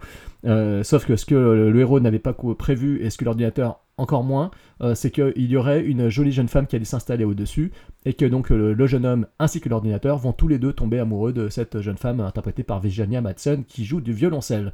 Donc euh, ce qui démarre comme une comédie romantique au départ, hein, c'est-à-dire que l'ordinateur se met à jouer de la musique quand il entend Virginia Madsen qui joue du violoncelle à l'étage supérieur, euh, ce qui démarre comme une comédie romantique, va vite virer à l'aigre quand l'ordinateur et le jeune héros vont se retrouver face à face euh, en mode je veux la meuf et toi tu te casses quoi. Et c'est là que le film bascule, je dirais pas dans l'horreur, mais il, bascule dans le côté dark de la comédie romantique, chose qu'on enfin personnellement j'avais pas prévu, que j'aurais pu pas prévoir quoi. Donc voilà, donc c'est un film euh, qui est euh, voilà qui qui sur un concept très fun et qui en plus euh, manipule des éléments qui aujourd'hui ont beaucoup de résonance, hein, c'est-à-dire qu'on voit un ordinateur qui contrôle tout, qui contrôle le réveil, qui contrôle euh, la mise en route de la, de, la cafetière, qui contrôle l'alarme du domicile, euh, qui envoie des informations euh, euh, au héros quand il est absent de son domicile, euh, qui peut communiquer avec lui à distance, euh, qui, euh, enfin voilà, il y a beaucoup de beaucoup de choses qui aujourd'hui ont beaucoup de résonance. Alors à l'époque, évidemment, ce n'était pas du tout euh, des choses qui, je pense, étaient totalement possibles, mais le film avait imaginé cela, et c'est vrai que euh, en l'état, euh, le film utilise ces concepts qui étaient neufs pour en faire une comédie et pour surtout montrer ce qui pourrait se passer si notre vie était totalement contrôlée par un ordinateur. Euh, ce qui est amusant, c'est qu'après on parlera d'un autre film avec Sandra Bullock, dans lequel justement c'est comment on peut arriver par l'informatique à effacer une personne euh, de tous les services administratifs, etc. Euh, là, c'est un ordinateur qui contrôle également la vie d'un être humain, quoi. Et c'est assez fascinant. les deux films sont assez, assez, intéressants à mettre en parallèle l'un et l'autre, quoi. Donc voilà. Ben, Patrick, qu'est-ce que tu peux nous dire de Electric Dreams Bah écoute, euh, bon, c'est pas le film qui m'a le plus intéressé de tous, d'une part. Euh, mais il y a pas mal de choses quand même qui m'ont sorti un petit peu de ma torpeur. La première, c'est comme tu as dit toi-même, et moi en tant que tech, elle m'a stupéfié, c'est que là, on parle quand même de domotique. À l'époque, je pense même pas que c'était à l'heure du jour. On parlait quand même d'assistant personnel à sa façon, puisque l'ordinateur communique, tu lui poses des questions, etc. On parle d'intelligence artificielle d'une certaine façon, donc c'est un film techniquement qui était quand même presque visionnaire pour l'époque. Et je sais pas comment le gars il a réussi à penser à tout ça sans avoir à la limite une base, une base réelle. Je confirme, c'était c'était visionnaire parce que la domotique, euh, ça a 20 ans en France et pff, maximum, et grand maximum, 30 ans euh, sur le reste du monde. Donc euh, voilà. Ouais.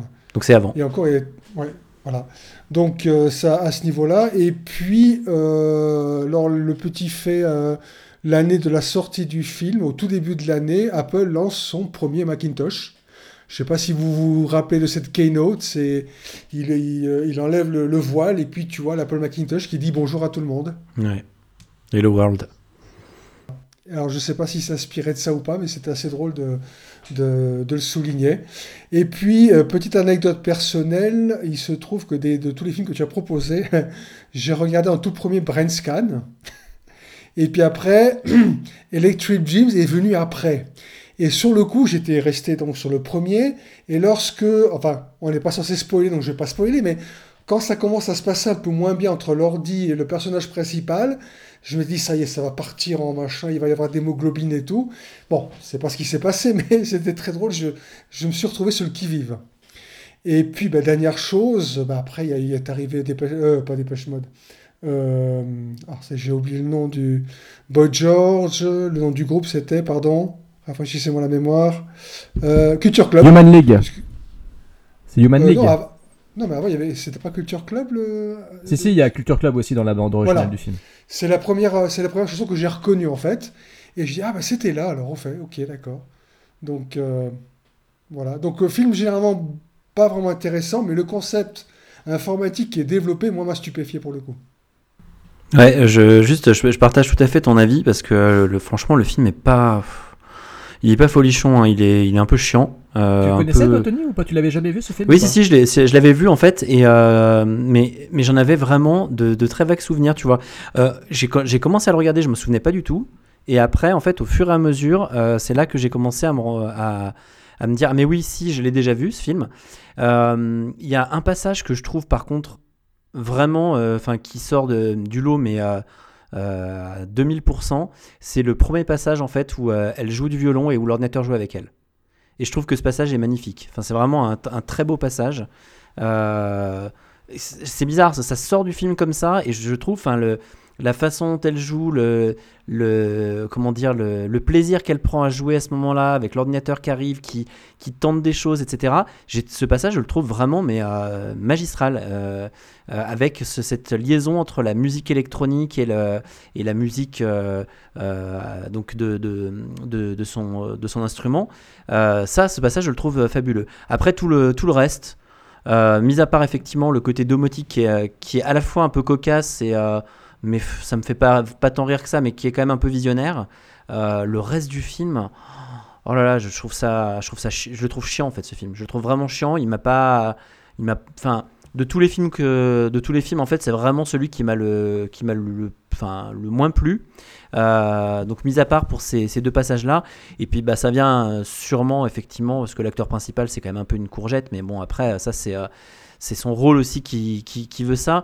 Mais euh, je sais pas, le côté, la carte bleue qui marche pas, les trucs comme ça, je trouve qu'il y a trop de, trop de choses un petit peu faciles. Euh, les, les seules péripéties, en fait, finalement, sont des choses assez faciles. Et euh, l'histoire d'amour m'intéresse pas. Le seul euh, vraiment truc intéressant que je trouve, c'est le rapport avec la musique. Euh, et avec, euh, avec le générique qui est, qui est, qui est génialissime quoi. Voilà. Mais Moi, en c'est fait, euh, c'est la musique que je retiens dans ce film en fait. Et, et effectivement oui il a produit des, des enfin il a réalisé des, des clips de musique. Alors ça vient peut-être de ça le, le réel mais, mais mais ce que je veux dire par là c'est que pour moi c'est ça le truc intéressant du film. Euh, le lien entre l'ordinateur et lui euh, je sais pas je, je sais pas. Il y a, y beaucoup trop de choses qui me dérangent dans le film Mais il est pas très sympathique en fait le personnage principal. Non, C'est ça, pas du le- tout. Le gros défaut du Pas film c'est ça, c'est qu'en fait euh, il est menteur, il est naïf, il est niais, euh, il est chiant quoi en fait le personnage. Euh, Il y a que le personnage de Virginia Madsen qui est, qui est pétillante et Elle, qui elle est bien, super elle, intéressante. elle est bien, ouais. Voilà, c'est elle qui sauve le film en quelque, en quelque sorte. Parce que moi aussi, euh, le film m'avait plu quand j'étais gamin, il m'avait marqué. Euh, là, quand je l'ai redécouvert, voilà, j'ai vu les défauts du film. Le personnage principal est insupportable. C'est une tête à claque. C'est euh, le nerd, mais pas le nerd sympathique euh, comme dans la, comme dans les, les Revenge of the Nerds, euh, par exemple. Quoi. Là, c'est, il est, il est insupportable. Il est antipathique, il est, Oui, il menteur, ouais. il est lâche. et, et dans la partie finale, même, on a envie de, que l'ordinateur, eh ben, il prenne vie et qu'il le, le foute dehors, quoi. Parce qu'en fait, l'ordinateur paraît, le Edgar, finalement, paraît plus sympathique que le héros lui-même. Alors après, est-ce que c'est voilà. est-ce que c'est voulu, tu vois? Est-ce que euh, il y a un côté voulu du la machine Bah, je pense même pas parce que vu comment ça se termine, euh, non. Dans ce cas-là, euh, ouais, non, je sais pas. Moi, j'ai. Bah, il y a je- ce passage très embarrassant dans lequel il lui demande à la, tu sais, à la fille à la fin, à Virginia Madsen, il lui demande qu'est-ce que tu aimes chez moi? Et là, je suis embarrassé parce qu'en fait, juste avant, il vient de lui dire qu'il lui a menti sur toute la ligne pendant tout le film. Et elle réagit pas. Elle réagit pas. Elle dit bah écoute, je t'aime parce que ceci cela. Je vais lui dire mais Virginia, euh, le mec il, il te dit qu'il t'a menti tout le long du film, il t'a il t'a monté des gros bobards et tu ne prends pas ça en compte du tout. Euh, L'amour rend aveugle, mais là ça fait mal quand même. Ouais. Enfin, franchement, euh, ouais. Euh, Antoine? Ouais, non, c'est vrai que si on cherche le réalisme là-dedans, c'est pas la peine sur plein de plans. hein. C'est-à-dire qu'il n'y a pas grand-chose qui fait sens à quoi que ce soit. Alors, heureusement, bon, le titre français, La Belle l'ordinateur, ainsi que le- le- la séquence d'ouverture, met bien, met bien les bases. C'est-à-dire que techniquement, le film est à voir comme un conte et que toute notion de réalisme, d'informatique, tout ça va être gentiment prié d'aller euh, se faire voir ailleurs, quoi. Ne serait-ce que le, le, de départ, parce que c'est vrai que c'est un truc que tu as forcément été précisé, pas forcément précisé, Jérôme, c'est que ce, mec essaie d'utiliser son ordinateur pour pirater l'ordinateur de son boss, avec une façon, d'ailleurs d'augmenter la mémoire de son ordi qui est assez géniale, hein, en passant par là. C'est-à-dire, il dit à ton ordi, t'as une mémoire limitée, vas-y, fonce. Voilà, si seulement. Voilà, et il essaie de le refroidir, parce qu'évidemment ce truc-là surchauffe, en jetant du champagne dessus. Alors, je suis pas un expert, hein, contrairement à ce que racontait mon éditeur, je suis pas un expert en matière informatique, mais je pense pas que jeter du champagne sur un ordinateur soit forcément le meilleur moyen de le rendre intelligent. Tout de vous à moi, tout de vous à moi, s'il faut prendre une boisson qui rend intelligent, j'aurais pas pris champagne, moi, personnellement. hein. Mais bon, donc déjà ça, à ce moment-là, ça arrive qu'au bout d'un quart d'heure, tu comprends parfaitement que le film, bon, c'est... Il va pas falloir forcément essayer d'y voir un truc... euh, un truc euh, avec un soupçon de, un moindre soupçon de réalisme, rien du tout. Tant plus qu'ensuite, bon, avec le type qui euh, se retrouve en rivalité amoureuse avec un ordinateur. Mince. hein. C'est-à-dire qu'à un moment. Et surtout, surtout qu'en plus, ils s'empêtrent dans des mensonges dont on comprend pas. J'ai pas compris pourquoi ils s'empêtraient là-dedans. C'est-à-dire que techniquement, il aurait pu juste lui dire bah écoute, juste dire à la nana, mon ordinateur déconne, point barre. Voilà. Pourquoi lui, masque, pourquoi lui cache qu'il y a un ordinateur J'en sais rien. Pourquoi lui cache que le chien est rentré dans l'appartement J'en sais rien. Et en fait, la seule raison pour laquelle il fait ça, c'est que sans ça, il n'y a pas de film. Voilà, littéralement. Et c'est vrai que. euh, c'est vrai que on, on se prend d'aucune empathie pour, euh, pour, euh, pour, pour le personnage principal. C'est limite l'ordinateur est plus attachant que le reste du, casting. Voilà. Alors c'est peut-être voulu, vous me direz. Peut-être une façon de dire, mais vous comprenez, c'est le, celui qui a la plus belle âme, c'est celui qui en a pas, tout ça. Non, je sais pas. Mais c'est- vrai que techniquement, le, film est pas, il est plutôt sympa. Le problème est pas là. C'est, c'est plutôt un, film intéressant, mais voilà, il, est, il, y a énormément de longueur, il y a énormément de, personnages qui mettent les doigts dans la prise sans que, sans que ça, fasse le moindre sens, et puis ouais, c'est c'est malgré malgré ouais le, le, fait que bah, le, film est pas est pas forcément à prendre au, pas prendre premier degré bah, malgré ça malgré ça bah, ça, ça excuse pas tout quoi il y a énormément de trucs qui font sortir quoi. Alors ensuite il y a d'autres points sympas. C'est la musique par exemple plutôt chouette. Le thème principal je sais pas si y aura moyen de le rajouter ça ensuite au, au montage mais techniquement c'est c'est un machin qui vous reste en tête ah, ouais, toute la ouais, vie ouais, ensuite, ouais, c'est hein. c'est c'est- Electric Dreams Ah, mais- c'est une horreur. C'est une horreur ça c'est le, le machin qui te réveille tes nuits d'insomnie maintenant le machin qui va te trotter dans la tête c'est ça maintenant tu le sais. Moi j'adore. et c'est ah ouais non c'est Bon, génial. pour info, c'était des hits à l'époque, hein. je, je précise oui, quand oui. même. Hein. C'était Ah des oui, hits, ah hein, ouais, ces chansons-là. euh. musicalement il est bien hein.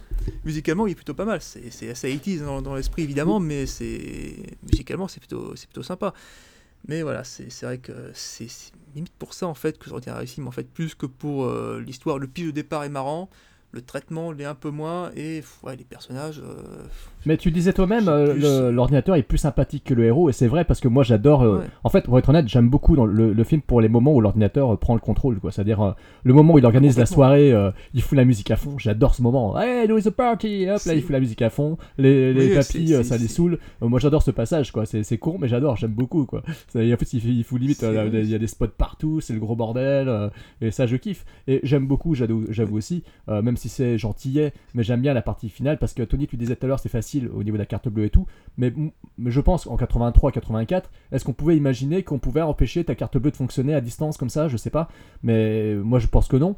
Euh, on pouvait pas imaginer que ce genre de choses pouvait arriver, le film le fait, et j'aime bien quand il est euh, poursuivi dans sa maison en mode Pac-Man, euh, euh, je trouve ça assez fun quoi. Après, le film va pas très très loin dans la méchanceté, mais j'aime bien quand l'ordinateur pète les plombs, s'énerve et, et lui, il lui mène la vie dure quoi. Et j'aime bien ce passage-là. Le, Après, pro- c'est le- vrai que le problème, voilà, c'est que ça met, ça met très longtemps à arriver ça. ça met une heure quoi. C'est le, c'est le dernier tiers de film, c'est le climax en fait. C'est-à-dire que on est vraiment face à un film qui a le cul entre deux chaises. Ça commence comme une comédie romantique avec euh, l'astuce informatique euh, pour euh, donner un peu de sel au film, et puis ensuite boum, euh, on débarque dans le troisième tiers. On dirait que c'est un film schizo quoi, un peu comme War Games quelque part. hein. C'est-à-dire qu'à la fin, tac, l'ordinateur prend le contrôle de la maison, et il lui fout la misère et ça part en sucette. Et ça, c'est c'est assez sympa. Mais au final, voilà, moi j'en retiens que bah, ouais, j'aime bien Edgar, mais j'aime pas du tout le héros quoi. Ah non, non, c'est clair, non, c'est clair. Patrick, encore autre chose à dire ou pas? Non, je pense qu'on a, fait le tour. Alors on va enchaîner avec un film. Alors curieusement, euh, je pensais que tout le monde allait le défoncer, mais visiblement c'est pas le film que vous avez le plus détesté, après- d'après ce que j'ai compris. Euh, il s'agit de Brent Scan. Alors Brent Scan, euh, c'est un film qui avait fait euh, pas mal parler dans la presse euh, cinéma spécialisée. Moi je me rappelle euh, parce que c'était un film qui était attendu. Pourquoi il était attendu? Parce qu'il était réalisé par un mec qui avait quand même fait de sacrés polars et de sacrés films d'action bien bourrins et bien méchants. John Flynn, hein, donc John Flynn avait fait Rolling Thunder, qui est un film culte de, vigilante, du genre vigilante. Il avait fait Pacte avec un tueur avec Brian Dennehy et James Woods, qui est un, un excellent polar. Et puis surtout, il avait fait deux films d'action qui sont cultes. Euh, Haute sécurité avec euh, Stallone face à Donald Sutherland. Et puis surtout, on en a parlé récemment dans Podsac, Justice sauvage avec Steven Seagal, le saumon agile, euh, face à William Forsythe, qui est un film bien vénère. Brent Scan, ça parle d'un jeune homme qui est addict aux jeux vidéo. hein, c'est un peu toute sa vie tourne autour de ça. Et en fait, euh, grâce au magazine culte aux États-Unis, ils ont pas Mad Movies, ils ont Fangoria. Euh, et dans Fangoria, en fait, ils font la pub pour un jeu qui s'appelle Brent Scan, qui est le jeu ultime d'horreur, etc. Et donc, en fait, euh, il reçoit, euh, alors je sais pas si on peut dire que c'est un, une démo ou un jeu test pour euh, utiliser Brent Scan. En fait, il le reçoit chez lui et il, euh, il se met à y jouer et le film bascule dans Brent Scan. Alors, euh, dans, ce, dans ce jeu vidéo horrifique, euh, dans lequel en fait il se retrouve dans la peau d'un tueur en série. Sauf que dans la réalité, les meurtres ont réellement lieu. C'est-à-dire qu'en fait, après, il se met à se demander si euh, le, jeu, le jeu vidéo a pris contrôle de son esprit et l'a poussé à commettre des meurtres, ou est-ce que c'est la créature, le trickster, hein, le- qui, qui apparaît dans le film, une sorte de Freddy-like euh, qui apparaît dans le film. Est-ce que c'est le trickster qui commet les meurtres euh, à sa place ou pas? Donc le film joue un petit peu euh, sur cette carte-là. Euh, il a été écrit par un mec, alors c'était son premier scénario, c'est Andrew Kevin Walker. Euh, ce gars, euh, bah, c'est quand même le scénariste de Seven. Euh, c'est le mec qui a, écrit Seven pour David Fincher, qui a écrit Sleepy Hollow pour Tim Burton, qui a écrit La Cache du Diable Hideaway de Brett Leonard d'après Dean Koontz. Il a écrit 8 mm, The Wolfman, et il y faisait une apparition à l'écran dans le film Panic Room de, David Fincher. Donc c'est quand même un protégé de Fincher, c'est un mec sur, le, voilà, sur, le nom duquel pas mal de films étaient sortis. Moi je me rappelle 8 mm, Sleepy Hollow, c'était écrit par le scénariste de Seven quoi. Donc, donc voilà, donc c'est, c'est, c'est son premier scénario, c'est quand même pas rien. Euh, le film date de 94, hein, c'est pas tout, tout euh, c'est pas récent, hein, ça fait quand même, euh, ouais, on peut fêter son, en fait c'est 25 ans, en fait l'anniversaire du film dans quelques jours. il a fait il a eu un petit succès aux États-Unis, mais très relatif parce que pas suffisamment important pour que chez nous il soit sorti en salle. Je me souviens qu'il a fait le tour des festivals, mais qu'il n'a pas, qui n'avait pas marqué parce que le film s'était fait sabrer dans tous les sens par la critique spécialisée comme Mad Movies, il l'avait défoncé, je m'en souviens. Et pourtant, voilà, à l'écran, on avait Edward Furlong qui était quand même un jeune acteur en devenir, c'était une star en devenir, hein, pour Terminator 2 évidemment, euh, pour Little Odessa ensuite, American History X, euh, Detroit Rock City, euh, et puis voilà, avec Brent Scan et Cimetière 2, le mec il avait scellé son destin et sa carrière s'est écroulée dans la drogue et l'alcool tout de suite quoi. Et face à Edward Furlong, on a aussi Frank Langella qui est quand même le Dracula de John Badham, euh, le méchant, euh, le tonton dans L'île aux pirates de René Harlin, et surtout Skeletor dans Les Maîtres de l'Univers. Donc euh, un acteur très connu parce qu'il a une carrière énorme, un acteur shakespearien, mais aussi un, acteur qui des fois peut cabotiner à outrance comme il sait très bien le faire dans ce film. Donc, donc voilà. je retrouverai après plus tard pour donner mon avis, mais voilà, un film qui est quand même présenté comme un slasher-like, avec l'astuce du jeu vidéo, Hein, donc euh, dans lequel on a un jeu vidéo qui contrôle un mec, qui contrôle un personnage, euh, jeu sur euh, effet de miroir, est-ce qu'on est dans la réalité ou est-ce qu'on ne l'est plus? donc c'est un film qui, je pense, maintenant je, me dis, connaissant Tony, c'est un film qui peut forcément l'avoir intéressé, mais c'est un film que je trouve très soft, je verrai plus tard, mais je trouve très soft, très très très peu généreux en violence ou en horreur ou en, ou en suspense, etc. Je trouve que c'est un film qui est très très médiocre pour moi à ce niveau-là. C'est pas un film qui me fait flipper du tout. Et surtout, voilà, c'est un film qui voulait se vendre comme un, nouveau Freddy ou un nouveau Shocker à la Wes Craven. Euh, sauf qu'on en est très très loin. On est très loin de Freddy, on est très loin de, de Horace Pinker, de Shocker, même si on a des choses un peu similaires dans les deux films.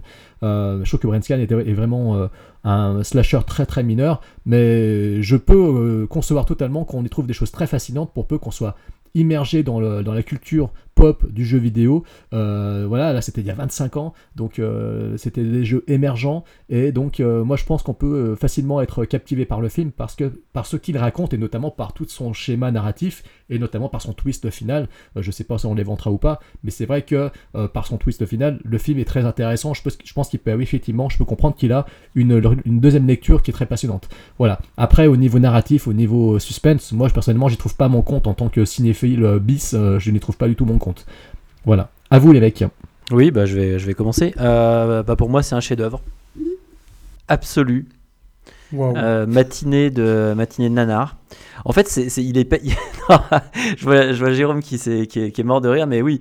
En fait, le, le film, j'adore le concept. Euh, moi, je, serais beaucoup, beaucoup moins dur que toi avec le film. Euh, moi, il me plaît énormément ce film. Euh, il y, y, a, y a deux, trois choses en fait qui ne me plaisent pas et me connaissant, Jérôme, tu le sauras. C'est des effets visuels, notamment vers la fin, qui sont vraiment mais abominables. Enfin, vraiment, alors qu'ils auraient pu faire des effets mécaniques qui auraient tout aussi bien marché. donc ça, voilà, il y a quelques effets visuels qui me plaisent pas. Je, te rejoins sur le fait que hum, les, il y a certains moments en fait où ça, devrait être pas forcément plus gore, mais plus stressant. Et c'est-à-dire que par exemple les phases, euh, les phases en fait où, euh, où le, le, héros ou Edward Furlong en fait se retrouve euh, chez des gens et ces phases-là, en fait, elles pourraient être plus stressantes. Elles sont, je les trouve pas suffisamment stressantes, ça c'est dommage. J'adore Trickster, je trouve que je trouve qu'il est fun.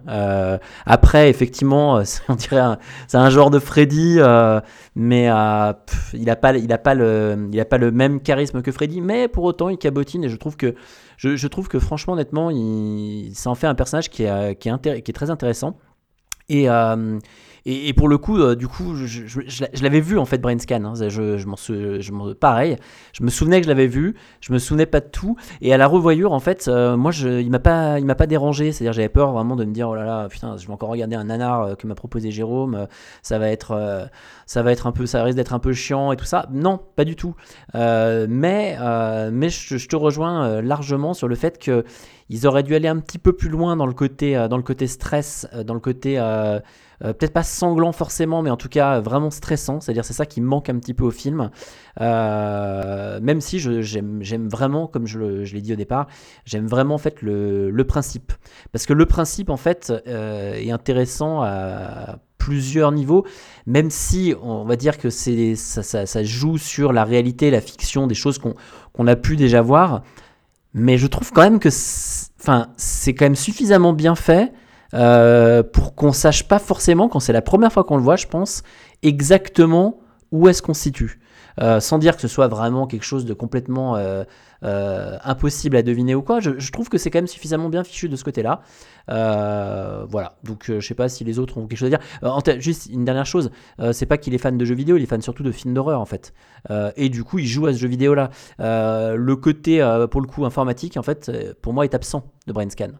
Il est absent, c'est-à-dire que c'est euh, c'est plus en fait euh, comme à l'époque. Je me souviens quand j'étais j'étais ado, euh, je rêvais en fait d'avoir ces films interactifs sur VHS qui étaient des sortes de jeux sur lesquels en fait on arrivait à un endroit et il nous disait euh, qu'est-ce que vous choisissez? Et en fait c'était comme un livre dont on est les héros mais en VHS et en fait du coup on disait ah bah tiens euh, moi je veux faire ça ok bah va à tel Ils l'ont fait en DVD, euh, Tony. Ils l'ont fait en DVD, j'en ai un qui s'appelle Le Manoir, où ils ont fait ça Ouais, justement. et je après ils l'ont fait en utilisé. DVD. Après ils l'ont fait en DVD, ce qui était plus simple parce que du coup euh, ça t'évitait de défoncer la cassette en allant euh, à tel ou tel endroit. Mais, euh, mais pour le coup ça m'a fait penser à ça. euh, et voilà. Non moi je, je- franchement j'ai passé un bon moment devant le film. euh, donc je l'ai trouvé distrayant. Et il faut savoir quand même que le réalisateur euh, a détesté tourner avec Edward Furlong. hein. John Flynn euh, a dit lui-même que c'était le pire acteur avec qui il avait bossé euh, et que c'était une catastrophe. Quoi. Il l'a il l'a défoncé. Alors je sais plus exactement ce qu'il a dit. Euh, je crois qu'on peut le lire. Euh, attendez, qu'est-ce qu'il lui a dit? Euh, Il dit tout simplement que c'était un jeune homme de 15 ans qui ne savait pas du tout jouer et il fallait euh, lui, lui balancer des gifles pour le réveiller tous les matins. Donc il ne veut pas, il ne voulait pas aller jusqu'à le frapper les gens, mais voilà, il estime qu'il il le dit qu'il n'est pas du tout un fan de Edward Furlong. Bon après après euh, on, est assez bien placé pour savoir que sur des tournages des fois en fait ça se passe bien ou moins bien avec des acteurs. hein. Et, et des fois ça n'a rien à voir avec le on va dire le, le talent de l'acteur ou le ou le ou la maîtrise du réalisateur. hein. C'est des fois euh, bah, le courant passe pas entre deux personnes. hein. Ouais, mais je pense que Edward Furlong a eu du succès trop jeune et voilà, on voit sa carrière, hein, elle s'est Oui, oui. euh, Non, mais vite, alors, hein, enfin, oui, euh, après, ça, enfin, ça, ça, donne raison, effectivement, euh, à John Flynn là-dessus. Mais, euh, mais moi, il m'a pas gêné. Il y a juste une scène qui m'a vraiment gêné de sa part, que j'ai trouvé absolument insupportable. C'est à un moment donné, quand il, se, quand il se réveille vers la fin, quand il envoie tout valdinguer dans, dans sa chambre. Oui. je- la- alors, c'est sûrement, on l'a, sûrement dirigé quand même, mais je trouve que la scène est tellement outrée qu'elle, en- est, elle en est ridicule en fait. Euh, il envoie valdinguer euh, son, son assiette avec, euh, avec ce qu'il a à manger euh, de façon complètement, on ne sait pas pourquoi. Et après, effectivement, il s'énerve d'un coup. Ça, je- ça j'arrive à le comprendre, mais il y a, y a quelques trucs effectivement comme ça ou dans le jeu d'acteur qui sont pas forcément top ici, mais ça m'a pas non plus trop dérangé. Et puis moi, comme je dis, j'aime bien Trickster. Je trouve qu'il est, je trouve, je trouve le Malgré sa coupe de cheveux? Malgré Ouais. sa coupe de cheveux Ouais, affreuse, euh, ses cheveux rouges euh, de punk. euh, Ça me, dé- mais ça me dérange pas, moi j'aime bien, je trouve que c'est un boogeyman qui est, euh, qui est intéressant. Je trouve qu'il est, franchement, il a pas, il est pas, à- il a pas à rougir d'être un boogeyman, je veux dire, pourri quoi. Non, non, au On contraire. dirait Chucky avant l'heure. Ah non, en même temps, même pas, Chucky était déjà sorti, donc... Bah, je sais pas, moi je. On dirait un Chucky qui a mal vieilli, en fait. bah, moi, moi il, me, il me dérange pas, je le trouve cabotin, je le trouve, je sais pas, j'aime bien. Ah, est cabotin, c'est le mot. Alors, allez, Antoine, tu, puisque tu prenais la parole. Non, ouais, c'est bah, le Trickster, ouais, non, c'est. Alors, je, je sais pas très bien si euh, d'autres ont fait le parallèle, mais moi, ce, ce, personnage-là m'a énormément fait penser à une espèce de mélange entre Freddy et le personnage de Michael Keaton dans Beetlejuice, en fait. Un peu au niveau du look, au niveau du. à peu près la même époque, je crois d'ailleurs. Et voilà. Et. Donc, pour revenir au film lui-même, c'est. Bah, je l'ai pas détesté non plus, ouais. C'est. Quand, je vous parlais tout à l'heure des films qui étaient témoins des fantasmes de leur époque, c'est vrai que celui-là, bon, il est, il pas mal aussi à ce niveau-là. C'était en 94 bon, l'informatique commençait un peu à se démocratiser, contrairement à euh, l'époque de Wargames, c'est les particuliers avaient des ordinateurs, c'était plus juste une affaire de militaires et tout. On se mettait à avoir des jeux vidéo, et notamment ben, les, jeux vidéo, les jeux vidéo un peu violents, genre Doom, euh, Wolfenstein, tout ça, je crois que c'est date à peu près cette époque. Et c'est le moment, pour le coup j'étais gamin à l'époque, et donc j'étais en plein, en plein cœur du cyclone, c'est le moment où les parents se demandaient si par hasard ces jeux-là rendraient pas un peu violents, si euh, ces gamins qui euh, désinguaient du nazi euh, en pixels, euh, écoutaient du rock, euh, regardaient des films d'horreur et tout, seraient pas peut-être euh, par hasard enclins à devenir des graines de voyous et tout.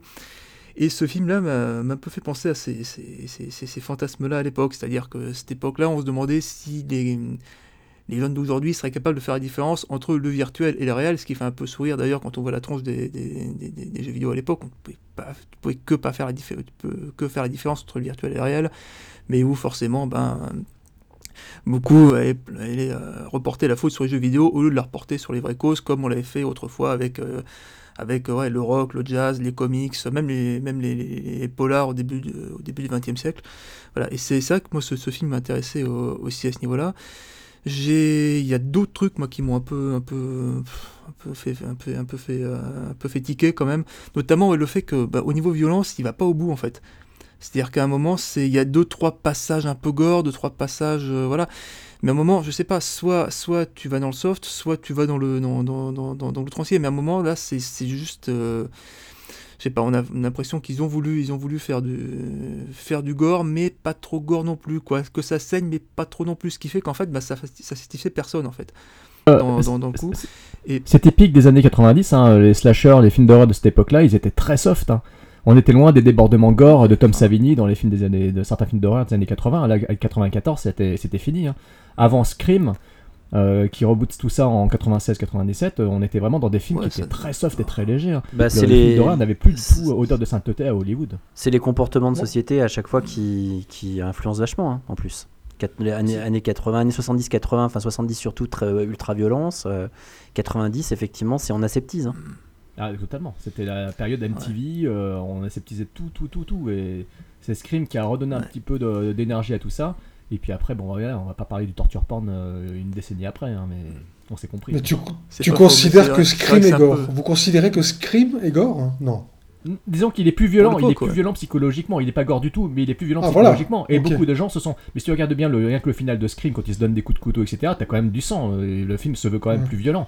Euh, Brent Scan, en comparaison, c'est c'est mignon, quoi. C'est un film pour ado, je peux le montrer à, euh, je peux le montrer à mon beau-fils de 5 ans, quoi. Y a pas de problème. Hein.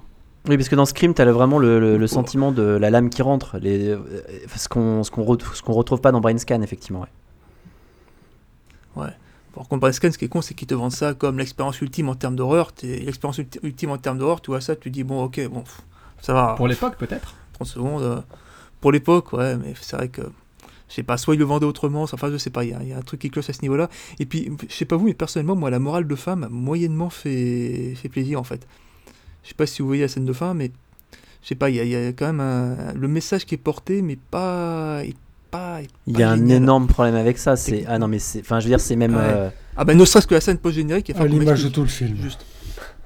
c'est Ouais, franchement euh, si tu cherches en fait là-dedans euh, un message qu'on ferait passer euh, euh, positif euh, ou enfin euh, je vois pas. hein. C'est Il n'y a rien.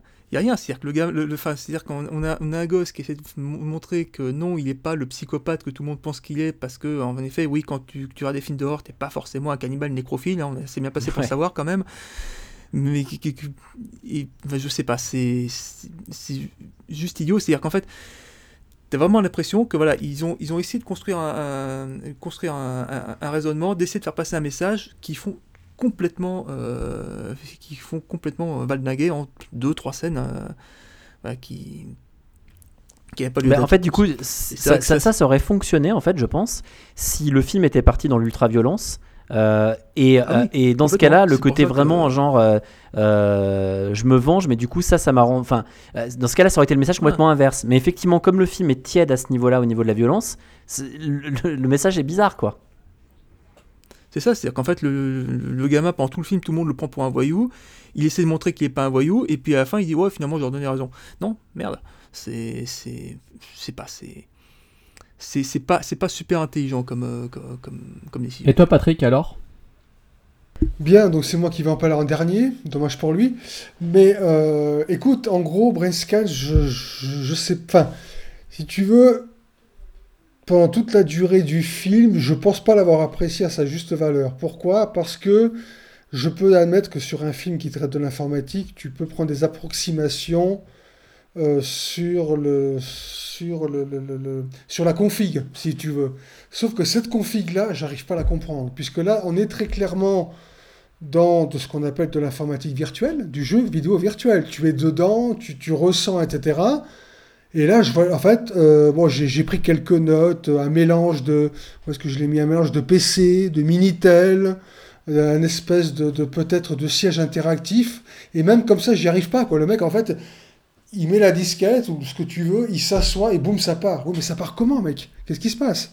Je, je, je, Et puis, à, chaque, à chaque fois qu'il rentre là-dedans, qu'il ressort, j'ai pas réussi à m'immerger dans le film parce que j'ai toujours, dans ma tête, il y a toujours quelque chose, je dis, mais c'est pas possible. Ça se peut pas. Alors, euh, il y a certaines scènes qui me font penser que il y a une certaine interaction très poussée avec le siège. Puis je crois qu'à peu près au début du film, le premier contact euh, avec le jeu est assez électrisant, si tu veux. On a l'impression qu'il est sur une chaise électrique et puis avec une décharge. Et puis au lieu de se dire merde, qu'est-ce que c'est que ce bordel, il a l'air de trouver ça assez normal. Et là, je me suis dit, bon, peut-être que c'est le siège qui induit quelque chose qui fait que, mais bon, même comme ça, je veux dire, tu lances le jeu, tu fermes les yeux, puis tout part. Ouais, mais comment? Donc, euh, c'est un petit peu un film qui me tombe. Attends, j'ai- pas fait gaffe. Il ferme les yeux? Bah, C'est-à-dire qu'il se penche Il- comme ça, puis d'un coup, il a les yeux qui se ferment, et puis boum, d'un coup, ça part. Ouais, mais est-ce que du coup, c'est pas un. Moi, j'ai j'ai pris ça comme une sorte d'hypnose en fait. Ah, j'ai pas pensé à ça. Bah, tu vois, tu. tu... C'est pour ça, je. D'accord. C'est c'est pour ça que ça m'a moins choqué en fait, ouais. Ah, bah Vous tu trouvez pas que- les choses sous ce- Vous trouvez pas que ça ressemble un peu à ce qu'on fait, ce qu'ils ont fait après avec Matrix quand ils se mettent euh, les, les électrodes dans le cou, là, la, la fiche dans le cou, et Ah après ben, ça les projette. oui, non, non, mais- sauf, ouais, que mais là, sauf que- sauf que sauf- là, sauf tu- que là, on le voit pas, tu ça, as une contre. interaction Ouais. physique. Tu as un branchement qui Ouais. se fait. Oui. En fait, ça va directement dans le cerveau. Et là, bon, là, par contre, je me suis même pas posé la question. Ok, ça marche. Même si c'est voilà. Sauf que là, il n'y a rien. Le seul contact qu'il a avec l'ordinateur, c'est son siège. Moi, je vois que l'hypnose. Hein. Je vois, pas aucune, aucune autre explication rationnelle par rapport au setup qu'il a.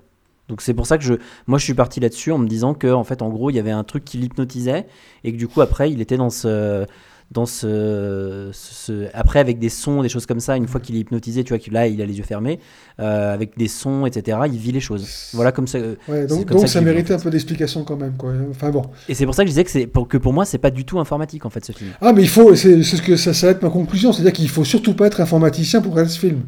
Il faut surtout pas avoir des connaissances ou des affinités, peut-être pour l'apprécier un peu plus que moi, que ce que moi je l'ai apprécié, parce qu'en l'occurrence, c'est vrai que c'est- bon, comme tu as dit, c'est pas le pire euh, dans, dans, dans, dans les films qu'on a regardé là maintenant, mais il arrive euh, en deuxième en fait. Mais c'est vrai que là, j'ai, je sais pas. Mais, mais bon, moi, c'est vrai que je suis très fatigué par cette euh, édulcoration de la violence dans le film, hein, surtout venant d'un réalisateur qui avait, des films, qui avait fait des films, des polars très hard-boiled. Enfin, franchement, quand vous avez vu juste, je sais pas si vous les avez vus, mais Justice Sauvage de Steven Seagal, qui euh, pour beaucoup est un de ses meilleurs films, euh, c'est d'une ultra-violence totale, quoi, et c'est très jouissif à regarder. Tu l'as jamais vu? Non, j'ai adoré perso. Ah, voilà, les, les- voilà. les- les débuts de Steven Seagal, j'ai beaucoup aimé. Voilà, bah, Justice Sauvage, c'est son meilleur film de début de carrière avant Piège en haute mer, et c'est vrai que c'est un film très violent. Et John Flynn, euh, avec ses autres films comme Haute Sécurité ou Pacte avec un tueur, il avait fait montre de, de beaucoup d'énergie, de vitalité et de méchanceté.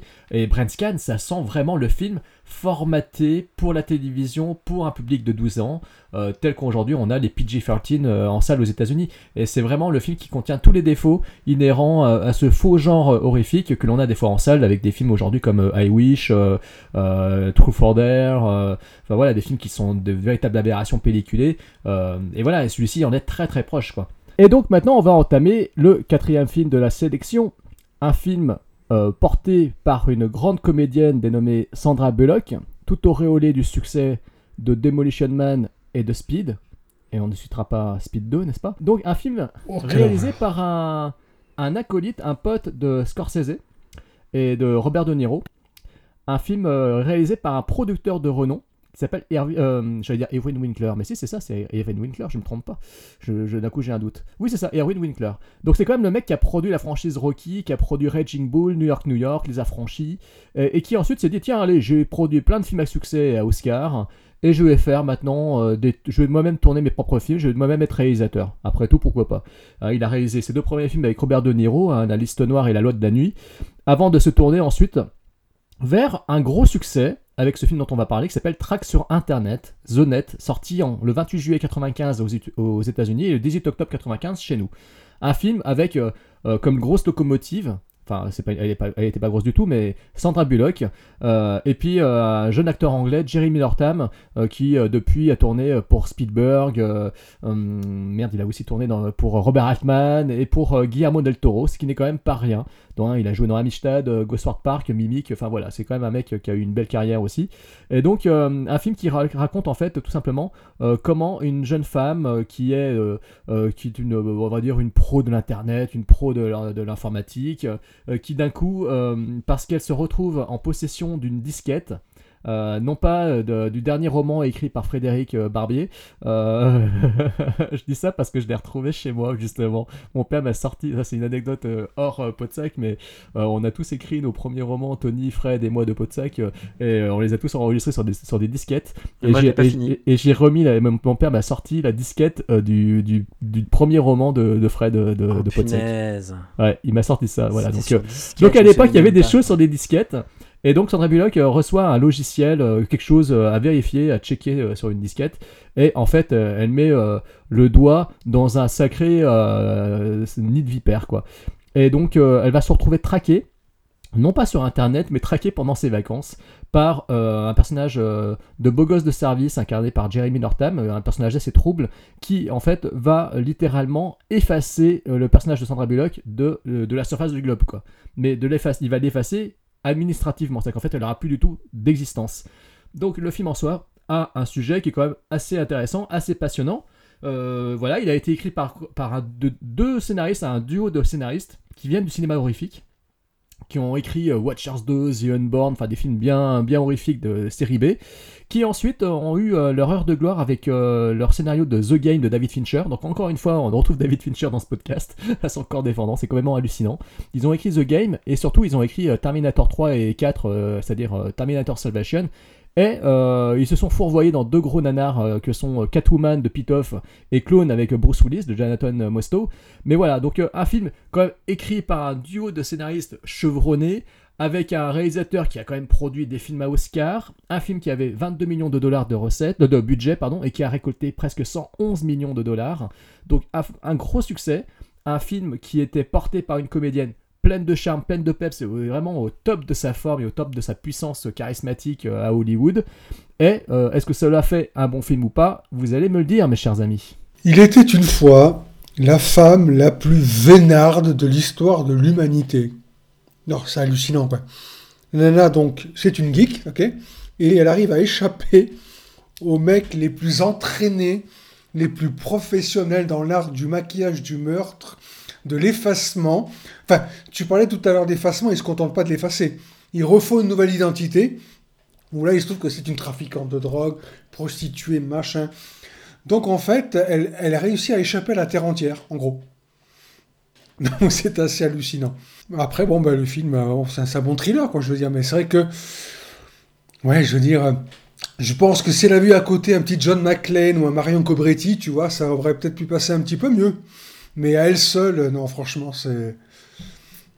Enfin, c'est pas possible, quoi. Elle aurait dû mourir au moins une cinquantaine de fois dans le film. Bah, c'est un film très pépère, hein, de toute façon. C'est un film qui est, réalisé par un mec qui était quand même pas tout jeune, et ça se ressent totalement dans ce film. C'est-à-dire que ça déploie euh, beaucoup d'effets de mode, beaucoup d'effets de. Euh, pas du tout de style euh, au niveau de la mise en scène, il n'y a pas de style, c'est pas incarné du tout, mais ça se veut très, très mode, très branché. très branché, ça va bien qu'un ordinateur. Mais, mais au final, ça aboutit sur un pétard mouillé, c'est-à-dire que les scènes d'action sont molles, il n'y a pas vraiment d'enjeu extra. Enfin, si, il y a un enjeu, mais il n'est pas très puissant, et puis surtout, le, le, film se traîne beaucoup, il traîne beaucoup en longueur. certes, ils mettent beaucoup de de petits détails qui sont propres à fasciner les, les aficionados de, de l'informatique, hein, parce que je, euh, quand on lit un peu sur le film, euh, il fait beaucoup question de, de, de, jeux vidéo qui, qui étaient à la mode à l'époque, de, matériel informatique qui était, de, qui était au top aussi. Il y a beaucoup de références, il y a beaucoup beaucoup de références à pas mal de détails euh, qui sont propres à Feller aux aficionados de l'informatique. Mais est-ce que cela fait pour autant un bon film? Non, malheureusement, c'est que c'est un film qui est très très lent. pourtant, il a eu un énorme succès. Euh, il a suscité quand même une série télé qui, n'a abouti que sur une seule saison, euh, une seule saison de série télé, euh, et aussi une suite direct en vidéo que j'ai regardé en fait également pour le podcast. Je vous, je vous l'épargnerai, hein, c'est une catastrophe. ils ont sorti, parce qu'en fait moi j'avais acheté le coffret DVD à l'époque quand le 2 est sorti, track sur internet 2.0, c'est comme ça qu'il s'appelle. Et euh, je l'avais acheté parce qu'en fait, ils avaient mis avec le premier euh, dans un coffret euh, DVD. Et donc, j'ai pu revoir les films de cette, euh, de cette façon. J'ai pu constater qu'effectivement, Traction Internet 2.0 euh, reproduit euh, ni plus ni moins les mêmes tares que le film original de Winkler. Le seul avantage, c'est que le film dure euh, à peine une heure et demie, quoi. Donc, ce qui fait que, euh, en comparaison, le film de Winkler est, dix fois trop long, quoi. Euh, voilà, mais sinon, c'est vrai que voilà, c'est un film qui, le premier est un film qui est très longuet, qui est un peu épuisant. Euh, voilà, il n'y a pas d'enjeu, il n'y a, pas y a rien de- d'excitant dans le film. Il y a deux trois scènes qui valent le coup d'œil. Euh, je dirais que Jeremy, Nor- Jeremy Northam est très intéressant. C'est-à-dire que le, le Nemesis de Sandra Bullock, euh, qui est un bel acteur, c'était son premier film sur le territoire américain. L'acteur britannique s'en sort plutôt bien et il est assez charismatique. Donc ça fonctionne plutôt. À ce niveau-là, ça fonctionne bien. C'est-à-dire que l'acteur, il, il incarne bien le méchant. C'est un salopard, il l'incarne très très bien. Mais euh, il manque de véritable cruauté ou de véritable. Enfin, il est cruel, mais je sais pas comment vous expliquer. Il, il- il- il manque quelque chose, quoi, en fait. Il y a un côté lisse dans son incarnation qui fait que ça gêne un peu, ça grippe un peu dans les engrenages. Mais c'est Euh, parce qu'il est amoureux d'elle, il le dit à un moment donné. Oui, mais Tu vois, mais ça, c'est Et c'est là où le film, le film euh, tombe encore plus bas que ce qu'il était enfin, arrivé à faire. Déjà, le, le track sur Internet, alors ça, c'est le, le titre putaclic français, hein, parce que c'est The Net. hein. Le titre VO, c'est The oui. Voilà, parce que franchement, euh, quel track sur Internet C'est-à-dire que Patrick a tout dit tout à l'heure. euh, Il a dit on tombe sur une, euh, on tombe sur la femme la plus chanceuse du monde parce qu'en fait, c'est pas, on la traque pas sur Internet. C'est qu'en fait, en gros, on essaye de l'effacer complètement. Elle se, elle se sort de situations, des situations, notamment au début quand elle risque de se faire tuer. Mais c'est, enfin, c'est tellement absurde en fait que là, du coup, à ce moment-là, moi, mon intérêt aussi pour le bad guy, il, descend parce que comment il peut se faire avoir en fait? C'est, c'est juste pas possible. C'est-à-dire qu'en fait, autant il incarne bien physiquement, mais autant, euh, enfin, je veux dire, elle arrive à, se tirer de ses griffes, mais euh, on, on sait pas comment. La partie avec les flics, bon, elle arrive à s'en sortir. euh, ça, ça passe encore. Mais ce que je veux dire, c'est que le film, franchement, c'est un sous-film d'action. C'est vendu comme un thriller, un thriller action, mais en fait pas du tout parce que du coup elle est pas du tout crédible. Elle est crédible à aucun moment en fait de- dans le film. Voilà, moi je trouvais intéressant le début, le début où on la voit un peu comme une euh, comme une nerd, euh, comme une geek euh, qui se commande ses pizzas un peu toute seule, qui a pas tellement envie forcément de dater quelqu'un. Ensuite qui se retrouve euh, finalement à prendre des vacances, euh, qui se retrouve sur une île avec ce mec. Tout ça, ça, ça, ça, ça part pas plutôt pas mal. C'est franchement le, film est plutôt pas mal jusque là. Euh, et là, moi, je m'attendais à, quelque chose derrière de plus que euh, effacement euh, et puis après une, traque mais physique. Parce que le problème de la traque physique, c'est que bah, c'est là en fait où en fait le, film bascule du mauvais côté. Euh, effectivement, il aurait fallu qu'elle ait un acolyte ou quelqu'un. Alors c'est peut-être sexy de dire ça, mais ou alors dans ce cas-là, la rendre beaucoup plus badass. Parce que son personnage au départ, il n'est pas du tout présenté comme étant un personnage fort et elle ne se sort pas des situations grâce à l'informatique vraiment, sauf à la fin. Mais elle s'en sort euh, en courant, elle s'en sort en, en esquivant, et c'est ça que je comprends pas en fait dans le film. Bah, en fait, ils ont tout simplement voulu mettre en exergue le fait que euh, par la- le- les dangers de l'informatique, c'est-à-dire qu'en fait, on peut effacer toutes tes données, on peut effacer ta carte de sécurité, de sécurité sociale, on peut effacer euh, Oui. ton identité. C'est un film un peu qui se voulait. Oula, attention, hein, l'informatique c'est bien, mais ça peut être dangereux. Regardez ce qu'on peut faire de vous, on peut vous effacer, vous n'existez plus. Le, film euh, voulait ni plus ni moins faire ça. Euh, le seul problème, c'est que c'est, tellement raconté avec mollesse que. Oui, parce que s'ils étaient restés là-dedans, ça aurait pu faire quelque chose d'intéressant en 95. Parce que en 80, enfin, euh, aujourd'hui, il y a quand même plein de personnes qui se rendent pas compte de, de ce qu'ils peuvent laisser sur Internet ou quoi, qui ont une hygiène numérique qui est complètement déplorable et qui fait que il peut arriver des choses, c'est clair. Donc du coup, euh, pourquoi pas Pourquoi pas euh, partir, euh, partir là-dedans? Mais dans ce cas-là, pas le traiter de cette façon-là, parce que là, c'est traité en fait comme un thriller. Sauf qu'en fait, elle- elle a pas de légitimité dedans. Est-ce que c'était pour donner le, pendant de OK, moi aussi, je peux être une héroïne d'action, mais avoir mon propre premier rôle en héroïne d'action, à l'instar de Keanu Reeves? Ok, mais dans ce cas-là, présenter le personnage différemment. En fait, il n'y a, rien qui est cohérent dans le film. C'est ça que je reproche. C'est le manque de cohérence dans la façon dont on présente le personnage par rapport en fait à ce qu'on lui fait subir. Parce qu'elle pourrait, en fait, euh, on aurait pu faire le truc différemment où elle, subit vraiment les choses. Elle est, euh, mais en fait, on la sent jamais. J'ai l'impression qu'elle est même jamais vraiment acculée. On a l'impression un peu, mais je sais pas, c'est trop gentillet. Mais c'est pourtant un film qui, qui m'avait plu à sa sortie. Je me rappelle euh, avec Fred. moi aussi, moi aussi. Je Ouais. l'ai revu là. Je sais pas, il m'a pas du tout plu en fait. Bah, hein. c'est pareil. C'est un, film qui, malheureusement, ce n'est pas du tout bonifié. Autant Wargames et Electric Dreams ont leurs défauts, mais euh, on- sont intéressants. Autant celui-ci, c'est totalement l'effet inverse. C'est un, film qui est- c'est un film qui se voulait brancher à l'époque. Euh, et là, en le redécouvrant, je me suis dit, waouh, en fait, c'est vraiment une catastrophe. Quoi. C'est, c'est vraiment, il a vraiment les défauts que les critiques avaient dit à l'époque. Je me rappelle parce qu'il s'était quand même fait défoncer. Euh, mais oui, effectivement, euh, ils avaient raison. quoi. Antoine Je Ouais, non, je suis assez d'accord avec euh, ce constat-là. C'est vrai que c'est un- c'est un film qui a énormément vieilli. Tant pis si je continue à jouer ma gimmick de petit compte service, mais c'est vrai que techniquement, c'est moi, c'est un film devant lequel je me suis assez fortement fait chier en fait. Sans vouloir vexer qui que ce soit, c'est vrai que.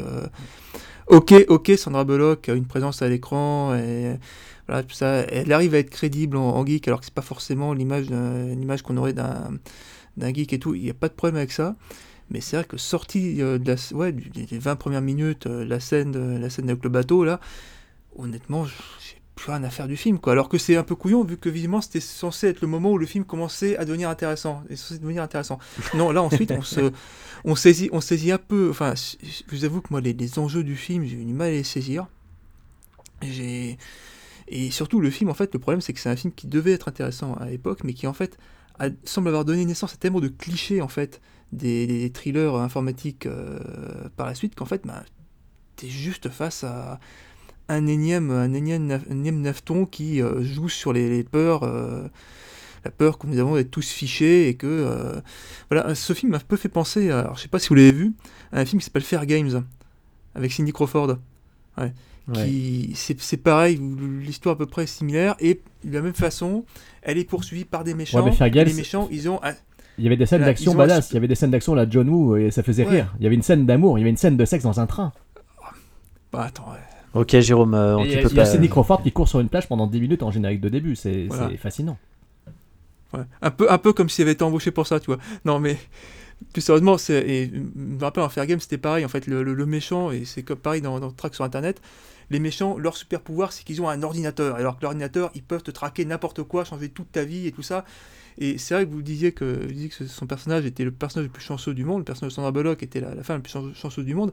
C'est à la fois la plus chanceuse et la plus malchanceuse parce que c'est con, elle tombe sur des méchants dont le seul plan consiste justement à pourrir la vie de quelqu'un qui, par un heureux hasard, n'a pas de famille, pas d'amis, connaît personne, tout ça. Le- il aurait suffi d'un pote à elle qui la reconnaisse, et euh, de, de- de la voisine qui dit Ah ben non, je la connais, c'est Madame Machin. Et le, le- le film s'écroulait. Il n'y avait plus aucun problème. Ah bah Voilà. ouais. Évidemment, elle, quand elle arrive avec son histoire de, de, de, de, de, de- de- de- de groupuscule Illuminati qui veut gouverner le monde et tout, en plus, le, type s'appelle les prétoriens, c'était à savoir, enfin, c'est- s'il y a bien un nom cliché, c'est bien ça, quoi. Donc en plus, moi, j'ai fait des études d'histoire romaine pour vous dire que les prétoriens, ça n'a rien à voir avec ça, quoi. La part, c'est la guerre, c'est- les prétoriens, à l'origine, c'est la garde personnelle de l'empereur. Qu'est-ce que c'est- c'est- ça fout là? Sérieusement, si le nom est cool, c'est tout, c'est pas. C'est parce qu'on n'a pas encore vu le- l'empereur en fait. Ouais. Non, mais c'est pas forcément un problème. Mais je, comprends qu'ils aient pris ce nom-là simplement parce que ça sonnait bien. Mais honnêtement, c'est voilà, un film, c'est juste un ramassis, un ramassis de clichés. Et, et puis surtout, ouais, il est beaucoup trop long, quoi. Il aurait fait, il aurait fait 1h20, 1h30, bon, limite, tu serais dit, bon, ok, c'est c'est un thriller sympa, une série B honnête, euh, avec, avec, bon, qui, qui, a, qui a un peu pris la poussière, c'est tout. Mais là, ouais, putain, deux, deux heures, deux heures à suivre, à suivre quelqu'un qui court et puis qui, ouais, qui se sert d'informatique que, qu'en de très rares occasions et de façon absolument débile, quoi. C'est-à-dire que je suis pas. C'est pareil, je, je suis pas sûr que ça fonctionne comme ça en principe, hein, ce, ce genre de. Non, mais surtout qu'en fait, ça, moi j'ai vraiment l'impression qu'il y a un mélange com- euh, complet en fait entre euh, le côté donc euh, internet, donc ça c'est une chose, donc de pouvoir modifier des informations à distance euh, sur des personnes, et euh, le côté de la disquette qui finalement en fait contient quoi? Elle contient un virus. Euh, et, alors du coup j'ai l'impression qu'en fait c'est un- quelqu'un qui n'y connaît absolument rien qui s'est dit on va mettre euh, un genre de, de il faut il faut qu'en fait il y ait un MacGuffin. Il faut il faut que en fait les méchants recherchent quelque chose. Donc on va dire que c'est une disquette. Dessus qu'est-ce qu'on met? Euh, un virus. Ouais allez on met un virus. Et puis après bah, ils vont faire ça sur internet parce que c'est de l'informatique. Allez on va mettre euh, donc ils, ils vont ils vont se servir de ça. Ouais putain on a le truc là. On a une disquette. Les gens ils pensent à un ordinateur ils pensent à internet. Et ben c'est bon on a tout. On a Sandra Bullock. Allez elle a pas eu de rôle euh, enfin on va lui donner son pro- premier rôle d'action. Allons-y. Mais c'est exactement ça hein, ce qui s'est passé, c'est qu'en fait c'était vraiment euh, un film qui se voulait euh, mode quoi. Ils se sont dit allez on va on va cartonner avec ce sujet, on va cartonner avec le film, c'est les nouvelles technologies, ça fascine les gens, euh, c'est Internet explose, euh, voilà. Sauf que bon bah, explose, et- et- explose, je sais pas aux États-Unis, en France, en 95, euh, je, je Ouais, crois, non, t'as raison, si je me raison. souviens bien, j'étais une des rares personnes, je connaissais vrai. personne dans mon entourage qui avait Internet chez moi. Oui, oui, mais tu as raison. En fait, je suis en train de me resituer un peu dans la, dans la, la chronologie, effectivement. Euh, euh, oui, oui, oui, tu as raison. Tu as Et, raison. et le et- donc, début, donc- là. Ouais. voilà, donc du coup, pourquoi pas Mais dans ce cas-là, en plus, c'est pour ça qu'ils se permettent en fait de, de, de faire peur aux gens, de, tu vois, de, sur des trucs euh, complètement débiles et de mélanger les genres. Parce que Internet, virus, ah là là, une disquette, une disquette, elle peut contrôler le monde. Enfin, c'est un peu limite ça, quoi. Enfin. Bah, ce qui est marrant, c'est que dans le, le deuxième qu'ils ont tourné, euh, je sais pas, genre euh, 12 ans après, donc euh, voilà, euh, ils ont gardé le truc qui pouvait être intéressant du film, c'est-à-dire que moi j'aime, j'aimais bien l'idée que ça, se passe dans les îles. Je m'étais dit, ah, ça va être sympa, euh, elle va, se retrouver paumée dans, un pays exotique, etc. Et en fait, non, pas du tout. Après, elle retourne, chez elle, et après, etc., etc. Il se passe des trucs, bon, on s'en fout un peu. Et dans le deuxième, en fait, ça se passe, tout le film se passe en Turquie. C'est-à-dire que l'héroïne se retrouve effacée, mais elle, en plus, elle est, dans un, elle est en terre étrangère, elle contrôle, elle maîtrise pas la langue, elle est complètement paumée. Et elle se fait, évidemment, bah, c'est un peu le similaire. hein. Et ce qui est amusant, hein, je peux le spoiler parce que le film est mauvais, hein, euh, mais ce qui est amusant, c'est que euh, le seul soutien qui la reconnaît et qui peut l'aider est en fait un traître. C'est lui en fait qui contrôle tout depuis le début. C'est-à-dire qu'en fait, le personnage de Jeremy Northam dans le premier track sur internet, il y en a un similaire dans le deuxième, sauf que c'est son compagnon, c'est son chéri en fait. Pendant tout le film, en fait, on, on sait que c'est son compagnon, c'est son chéri, et à la fin, boum, en fait, c'est lui qui a tout fomenté, qui l'a effacé, c'est lui qui a tout contrôlé depuis le départ. Et cette idée est d'une absurdité totale. et Mais du... Oui, alors c'est peut-être absurde, mais tu vois, dans, le, dans, dans The Net, de celui dont on parle, euh, si euh, en fait le, le bad guy s'était pas tout de suite déclaré, euh, ça aurait rendu quand même les choses plus intéressantes. Parce que le- là, le fait qu'il se déclare, en fait, après on passe en mode thriller, en mode action, mais sauf que ça, ça marche pas. Donc à la limite, euh, si il lui était arrivé des merdes, mais qu'on n'arrivait pas à savoir d'où ça provenait, au moins il y aurait eu une, une vraie recherche. Là, en fait, Oui, au final, elle sait d'où ça vient. Et pff, enfin, voilà. Ouais, mais je t'avoue que dans le deuxième, ça marche pas non plus. hein. On s'en fout en fait. Ouais, mais parce que après, le ça- deuxième, ça c'est un marche petit peut-être pas- budget. Et que, enfin, oui, pas. voilà, mais après ça marche peut-être pas parce qu'on a vu le premier et que donc Voilà, le, c'est le twist n'est pas ça. du tout une surprise, quoi. On s'en fout, quoi. En fait. Ouais. On se dit, ah ok, d'accord, en fait, ils ont voulu reproduire ce qu'ils avaient fait avec le premier. Mais, mais bon, euh, en l'état, c'est vrai que c'est un film très mou et très chiant. Et Patrick, est-ce que tu as encore autre chose à dire? Ouais, sur la question que certains pourraient se poser, de savoir est-ce que c'est possible, hein, de possible qu'on soit effacé comme ça, modifié, euh, soit par le, le gouvernement lui-même, soit par des sociétés extérieures, ben, je ne répondrai pas à non à cette question pour une raison bien simple. Enfin, un des arguments, en 2014, la, la Maison-Blanche, elle a admis que, euh, par l'intermédiaire de la NSA, ils possédaient une certaine quantité de failles de sécurité informatique qui ne divulguaient pas pour pouvoir les exploiter pour leurs propres besoins. Voilà. Une fois qu'on sait ça, on se dit, mais que se passerait-il si la NSA elle-même se faisait pirater? Soit par une organisation obscure externe, soit par un pays ami, entre guillemets. Que pourrait-il se passer à ce moment-là? Ben, tout. Voilà. Parce que déjà là, de toute Ouais. façon, le premier problème, c'est qu'on ne sait pas de quelle faille on parle parce qu'ils ne les divulguent pas. Donc jusqu'au moment où certains vont les trouver et les communiquer à l'organisme correspondant, ben on ne sait pas. Donc en fait, on pourrait se dire que tout est possible quelque part. Non, mais c'est pour ça qu'en fait, dans, dans, dans, cette problématique-là, d'effacement, de vol d'identité, etc., euh, c'est intéressant parce qu'il y a eu toute une période où euh, c'était euh, Internet, c'est le. Enfin, Internet, attention, c'est le mal, machin, attention. Payer avec sa carte bleue sur Internet, il faut faire super attention. Et, en fait, moi, j'étais le premier à dire non, mais attendez, arrêtez quand même de, de psychoter sur tout. Mais euh, faut pas non plus, en fait, enlever la chose suivante c'est que maintenant, les personnes qui avaient peur de le faire avant, euh, Il y en a pas mal qui se sont mis à le faire, à mettre des informations sur Internet, sur Facebook, euh, euh, mettre leur carte bleue, etc. Et des fois, ces personnes-là, elles n'ont pas du tout, comme j'en parlais tout à l'heure, l'hygiène numérique suffisante pour faire attention que les données qu'elles donnent ne soient pas potentiellement, on va dire, visibles ou exploitables.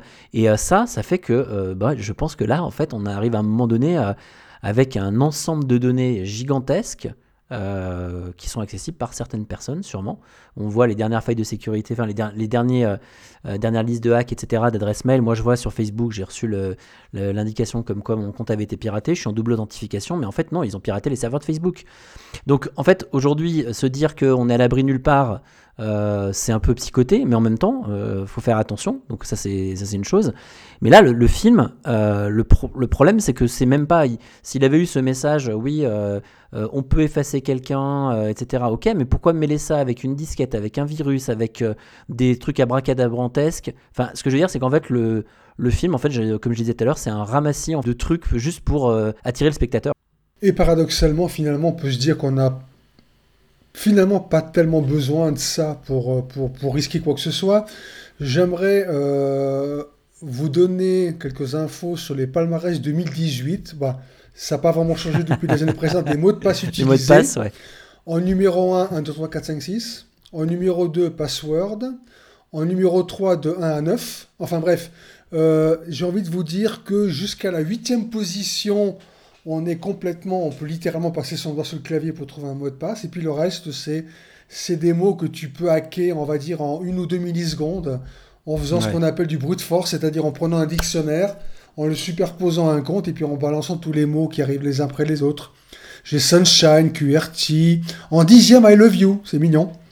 Euh, voilà, bref, des trucs comme ça. Ah, le, le, le must, hein, en douzième admin. Ça, alors, je vais te dire.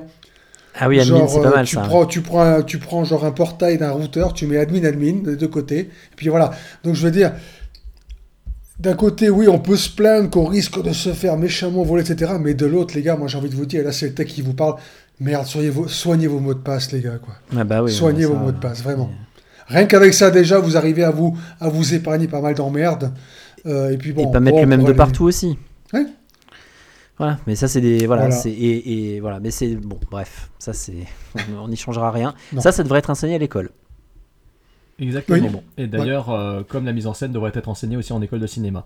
Ah oui, oui, que, euh, un pro- voilà, et en tout cas, Track sur Internet est la preuve qu'un producteur de cinéma n'est peut-être pas le meilleur réalisateur, enfin le mieux placé pour être un réalisateur. Voilà. Totalement. Euh, en parlant de producteur, Erwin Winkler, on a aussi aujourd'hui un gros producteur qui est très malin, qui tourne des films pour pas cher et qui rapporte beaucoup. C'est monsieur Jason Blum. Alors j'aime bien Jason Blum, hein. il a fait carrière, il a fait fortune grâce à Oren Pelly euh, et son Paranormal Activity de la merde. Euh, voilà, mais un film tourné pour quelques milliers de dollars, pour que dalle avec un plan fixe et qui a rapporté plusieurs millions, c'est clair que l'affaire a été incroyable. Depuis, euh, Jason Blum euh, a brille, parce qu'en fait, avec sa boîte de prod Blumhouse Pictures, il sait produire des films malins qui lancent ensuite derrière lui, derrière eux, des franchises à succès. Euh, je parle pas forcément que des Paranormal Activity, hein, mais il a quand même produit d'autres choses comme Insidious et compagnie, mais et The Purge. Mais voilà, c'est des films qui coûtent pas cher, avec une tête d'affiche, un réalisateur qui arrive des fois à sortir de l'ombre ou des fois à sortir de, la boue, comme M Night euh, Shyamalan récemment avec euh, Split et maintenant Glass qui vient de sortir. Et ces films marchent parce qu'il investit peu peu d'argent dedans. Euh, en tout cas, généralement, c'est entre 1 et 4 millions de, dollars. Et ces films arrivent rapidement à rentrer dans leurs frais et à rapporter de l'argent. Je parlais de, de Insidious parce que le scénariste de qui joue également dedans un des rôles principaux, euh, c'est Lee Whannell. Euh, Lee Whannell, le, comparse de l'acolyte, l'ancien colocataire euh, de James Wan, qui est un réalisateur que j'aime beaucoup, je pense que Tony aussi. C'est voilà, c'est eux deux qui ont quand même lancé la franchise Saw, euh, la franchise Insidious, Conjuring, le Conjuring Verse, tout ça, c'est eux. Et Lee Whannell euh, est un scénariste malin. Euh, les Insidious l'ont prouvé. euh, et il avait réussi à marquer l'essai avec son premier long métrage qui était Insidious 3, que j'ai revu il y a pas longtemps euh, pendant les, pendant les fêtes. Et que je trouve est nettement supérieur au quatrième épisode qui est sorti l'année dernière, par exemple. C'est un mec qui a su faire preuve de, de malice avec son premier long métrage et qui a eu l'idée de, de ce nouveau film qui, dont on va parler, qui s'appelle Upgrade, qu'il a donc écrit et réalisé et qui est sorti l'an dernier. Euh, malheureusement, euh, c'est un film qui a eu du succès aux États-Unis, mais chez nous, en fait, il a percuté trop tard. C'est-à-dire qu'en fait, quand le film est sorti en salle, il était déjà disponible partout, quoi, en fait. Ça, c'est un peu, euh, malheureusement, c'est le grand malheur de ce film, comme souvent ça arrive. Je sais pas pourquoi, il n'y a, pas eu a pas eu de confiance en ce projet, en ce film euh, en France. En tout cas, il est sorti, il est sorti bien, bien après la sortie en salle aux États-Unis. Euh, c'est un film qui raconte en fait les mésaventures d'un jeune héros qui est un très bon mécano, un très bon mécanicien automobile, qui, avec sa compagne, avec sa femme, se font agresser par une bande de voyous, par une bande de salopards, euh, agressé de façon tellement violente que en fait sa femme est malheureusement euh, assassinée euh, et que lui finit en charpie, c'est-à-dire qu'en fait il est, bah, il est de mémoire paralysé quoi. Ouais, il est tétraplégique, ouais. Voilà, il, il finit tétraplégique. Et sauf que voilà, il apprend par le biais d'un d'un client à lui, en fait, dont il retape les belles voitures, un jeune scientifique, un génie, un surdoué, lui apprend qu'il a la possibilité de lui permettre de marcher, de lui permettre de revivre. Et euh, grâce à une puce, une puce électronique qui lui greffe dans la moelle épinière, qui lui greffe dans le dos, quoi, en fait. Euh, le film donc démarre sur, des, sur un côté euh, pas spécialement high-tech au départ, c'est-à-dire sur un concept de revenge movie. hein, le mec après il va pouvoir marcher, donc il va, il va se mettre donc à chercher à traquer ceux qui ont tué sa femme. Sauf que peu à peu, en fait, l'intelligence artificielle qu'il a implantée dans le dos va prendre le contrôle de son corps et va prendre, lui demande en fait de prendre le contrôle de son esprit et lui demande de piloter son corps. Voilà. Et donc, euh, je, on va pas aller jusqu'au spoil, mais le film d'un coup euh, embraye dans un dans un polar hardboiled ultra gore, ultra jouissif, et qui se rapproche peu à peu euh, de ce film de Alex Garland que je suis sûr que vous avez vu qui s'appelle Ex Machina. Voilà, se rapproche très très peu, enfin très peu, peu à peu de Ex Machina et devient finalement, bah pour moi, une véritable bombe quoi. Pour moi, c'est un des meilleurs, enfin c'est une bombe ce film Upgrade quoi. Ouais ouais oui oui, je, je le confirme. Et donc, euh, donc voilà. Donc c'est euh, un film très malin. C'est un film euh, très jouissif à regarder pour moi. Euh, très bien incarné par Logan Marshall Green, qui est le sosie officiel de Tom Hardy. hein. c'est hallucinant. Chaque fois qu'on voit sa gueule, on se dit attends, c'est Tom Hardy ou Ouais, c'est l'autre? J'ai toujours un problème avec ça. C'est un film qui, est, qui contient des beaux moments de mise en scène. C'est un film que j'aime beaucoup parce qu'en fait, il me rappelle, alors que c'est pas du tout le même film, mais j'en avais beaucoup euh, parlé à Tony et je l'ai vraiment, j'étais vraiment kikiné avec ça. C'est The Guest. C'est-à-dire qu'en fait, il y a un Ah, côté oui. très coloré, visuellement très chiadé, comme à l'époque The Guest. Et pourtant, c'est deux films totalement opposés, mais pour moi, il y a la même euh, recherche visuelle, il y a la même énergie euh, dans l'un comme l'autre euh, de ces films, quoi. Donc voilà, Euh, je vais vous laisser euh, en parler, mes chers amis, euh, de ce upgrade de, écrit et réalisé par Lee Wanell. Qui veut prendre la parole? Bah écoute, là, je, je- je vais faire court, hein, vite fait. Bon, c'est vrai, il a, il a dit jouissif, je suis d'accord. Donc voilà, c'est peut-être mon préféré de toute la liste. Un bon petit film d'action avec quelques petits, euh, quelques petites, euh, euh, comment dire, quelques petits détails de tech, comme la voiture autonome, bon, la, Ouais. la domotique, mais poussée dans, dans- dans- à son extrême, le transhumanisme, une certaine forme de nanotechnologie avec une simple puce qui se met à te, à te rendre l'usage de tes jambes et, et, et, et de tes bras. Et puis, bien évidemment, on s'imaginait bien que ça allait lui servir pour, pour, euh, pour se venger de, de, de, de ses- des assassins de sa femme. Donc, ça, c'est un petit peu entendu. Mais voilà, et là, pour le coup, c'est gore, effectivement. C'est même euh, carrément euh, tordant, si je puis dire, entre parenthèses. Non, j'ai bien aimé. Vraiment, j'ai pas mal aimé. Vas-y, Anto- Antoine. Ouais, personnellement, je suis un peu plus mitigé en fait, moi, sur, euh, sur ce film en fait. Je, je suis assez d'accord pour dire que techniquement, il est génial. C'est quand on sait qu'il a coûté ouais, 2-3 millions et qu'on voit le travail qui a été fait sur les décors, sur la mise en scène, tout ça, on se dit que c'est comme assez, assez extraordinaire. En plus, moi, j'ai eu la chance, je sais pas vous, mais j'ai eu la chance de pouvoir le voir au cinéma pendant la, la semaine, euh, enfin les deux semaines d'exploitation qu'il y a eu à Paris. Et euh, c'est c'est vrai que c'était assez, Il est passé à Dreux, assez hein. bluffant. il est passé chez moi également, j'ai pu le voir en salle. Ouais. Ah, moi, je à l'ai pas Paris, il pu, passait en trois salles pendant deux semaines. C'est. Et en- encore, j'étais allé voir le week-end de sa sortie au MK2 Bibliothèque, séance de 11h, on était 6 dans la salle. Tu sens, que le film n'avait pas le succès, malheureusement. Enfin, en tout cas, pas en France. Je crois qu'il s'est rentabilisé ensuite, euh, notamment aux États-Unis. Mais ouais. Je crois que c'est le producteur des James Bond, Albert Broccoli, qui disait chaque centime doit se voir, chaque centime investi doit se voir euh, à l'écran. Et là, c'est exactement le cas. Il y a un travail, il un travail là-dessus qui est, incroyable. Il y a notamment un bar, euh, un espèce de bar métal à un moment qui est peut-être moi honnêtement si je dois ouvrir un bar comme ça je pense que j'essaie de faire une déco pareille en fait. C'est- complètement destroy c'est absolument génial. Ensuite bon pff, il, y a d'autres trucs qui m'ont un peu, un peu, un peu plus fatigué c'est à dire que le, les, les scènes de baston notamment manquent pas mal de dyna- de dynamisme. Alors c'est justifié par le, par le, par le scénario. Il n'y a pas de problème hein, le fait que le mec soit complètement statique ça c'est euh, justifié. La, de la violence qui arrive de façon assez, Brutale. assez j'allais dire brutale, mais ouais, c'est-à-dire, je m'attendais pas à ça, moi, en fait. Techniquement, je m'attendais pas à ça. C'est-à-dire, je m'attendais pas à des, des- à autant de gore. Alors, je sais que ça fait un peu bizarre, alors que j'ai reproché avait pas en avoir assez dans Brain Scan, mais là, ouais, c'était. C'est, ouais, c'est- le, contexte faisait que, ouais, Oui, mais c'est parce que un Brainscan, le- on, a- on attend un film d'horreur, alors que là, on en... et On donc du pas. coup, euh, Ouais, alors que là, alors que là, là, là, non. limite, je m'attendais, limite, je m'attendais à un thriller un peu comme, enfin, Ouais. une espèce de truc un peu, même un, un poil, euh, un- waouh. Je m'attendais même avec un truc avec pas mal de second degré en fait. Et pff, là, finalement, ouais, il y en a un peu, mais sinon, bon, euh. Ça se prend très au sérieux Ouais, en fait au final ce film. C'est qu'en fait, euh, Ça, je m'attendais pas à ce que le film se prenne autant au Mm. sérieux. Et, et ouais, moi, le scénario, honnêtement, m'a. C'est-à-dire, moi, quand je regarde un film et que je réussis à, à choper les, les, les révélations de dingue, euh, mais juste une heure avant, ça, ça, ça m'emmerde, quoi. tu veux dire que le Et twist tu l'avais déjà éventé? Ah, c'est le coup du qui est vraiment le, le, vrai méchant, oui, Ah. c'est un moment. Là, j'avoue que non. Dès, dès le Ah, début, le mec tout, il arrive, ouais. marqué méchant sur sa gueule, te dis bon, forcément ça. Ensuite, ensuite l'autre truc, euh, oui, euh, mais qui là pour le coup fait, fait zéro sens parce que techniquement, en fait, si tu, si tu inscris Superior à 53, en fait, c'est des décisions que tu prends pas et il n'y a pas de film. Peut-être pour ça, tu me diras que le mec prend cette décision, mais je t'a- je t'avoue que ouais, moi, le, scénario m'a vraiment laissé sur ma faim. Alors, ce qui, ce qui, ce qui est un peu dommage parce que le, le reste du film est assez, assez bluffant en fait. Et toi, Tony? Bah alors euh, non, moi je, moi j'ai adoré, hein. j'ai vraiment adoré.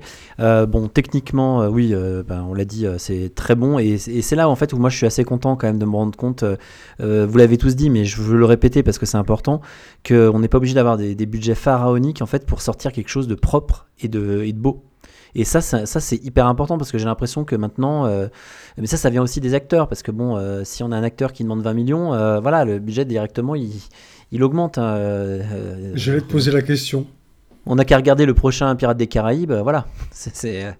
C'est- pas pour rien, effectivement, qu'il y, a il y a des acteurs à un moment donné qui demandent tellement qu'en fait, au final, je suis désolé, mais sur, une, sur un budget de film, c'est pas possible. Et, et du coup, euh, du coup, donc ça, cette partie-là, moi, j'aime beaucoup. Et bien entendu, comme, euh, comme Antoine, j'avais vu venir en fait euh, l'histoire de celui qu'on va appeler le, méchant, le grand méchant. Euh, ça oui. Par contre, j'avais pas du tout vu venir le donc le, deuxième, on va dire, enfin le, vrai twist, hein, le vrai twist. Et je trouve la fin à la fois horrible et belle. Et vraiment, moi, ça m'a, enfin, le scénario du coup m'a énormément plu. C'est-à-dire que la, fin, la fin du film, je m'attendais pas en fait à ça. Je savais pas trop que- quoi en penser. Et puis d'un coup, euh, après c'est expliqué quoi. Mais, euh, mais j'ai trouvé ça mais vraiment euh, génial. Et puis du coup, les, tous les thèmes en fait qui sont abordés, moi c'est des thèmes que des thèmes qui m'intéressent. Euh, et notamment dans celui-là, le thème le plus abordé, le transhumanisme. Euh, après, il y a deux trois trucs qui me gênent un peu. C'est-à-dire qu'en fait, euh, le fait qu'ils arrivent et qu'ils se rendent des balles dans les bras pour tirer. Ok, transhumanisme, ok, mais là, euh, ça va un petit peu loin. Donc ça, ça, j'ai trouvé ça un peu too much, un peu moyen la Cobra, mais sauf qu'en fait, ils ont pas de gros canons, mais euh, ils tirent à partir de leur- euh, dans avec leurs mains. Mais je sais pas, j'ai pas vu de trou donc dans la main, je- ou j'ai peut-être mal mal regardé.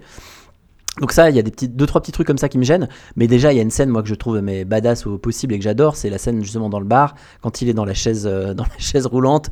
Moi, cette scène, je la trouve, ouais, je, je la trouve jubilatoire quoi. C'est et la façon dont il revient après dans la, pièce, euh, justement avec euh, cette même chaise. Euh, voilà, donc non, vraiment le film, hyper divertissant, vraiment très agréable et pas du tout déçu par le scénario. Ouais, moi ça c'est le gros coup de cœur de la sélection. hein. C'est Et c'est pas parce que c'est le film le plus récent, hein, parce que mes deux coups de cœur du coup c'est le dernier et le premier. Comme vous aussi, un enthousiasme total, je l'ai déjà dit, film très jubilatoire, très beau, chiadé visuellement, avec de belles couleurs, de beaux contrastes. Lee Whannell fait preuve de, de même tic de mise en scène que son copain James Wan, hein, c'est-à-dire euh, hein, euh, euh, ces scènes d'action avec cet effet de caméra portée qui bascule avec le corps, avec le corps humain, etc. Enfin, il y a des effets de mise en scène qui rappellent un peu ce que James Wan a expérimenté dans Fast and Furious 8 et dans Aquaman. Donc c'est assez rigolo de retrouver là ici. Sauf que là, ce n'est pas un effet de mise en scène pour faire genre. Ça, ça découle en fait tout simplement du script et du scénario et du concept. Donc au final, c'est voilà, c'est, justifié par c'est justifié par le film, par l'histoire, donc euh, ça passe très très bien. Euh, voilà, après les effusions de violence, de gore, comme vous l'avez dit, sont jouissives. Et euh, c'est vrai que c'est très très très très sympa à voir à ce niveau-là. C'est-à-dire qu'il y a des moments où ça pète de partout, on s'attend pas à des effusions de gore. Enfin, voilà, enfin, en fait, dès la première effusion de gore, on se dit ok, le film va aller très loin dans le délire, quoi. Euh, voilà. Et puis effectivement, comme dit Tony, euh, le, final euh, euh, très proche de Brésil, de Terry Gilliam, euh, euh, ce côté euh, résolution dans le paradisiaque et en même temps assez amer. euh, euh, voilà, peut-être que j'en dis trop là, mais c'est vrai que j'ai pas mal pensé à Brésil de Terry Gilliam avec ce final. Euh, et bien évidemment à Ex Machina, ça, ça je l'ai déjà dit tout à l'heure.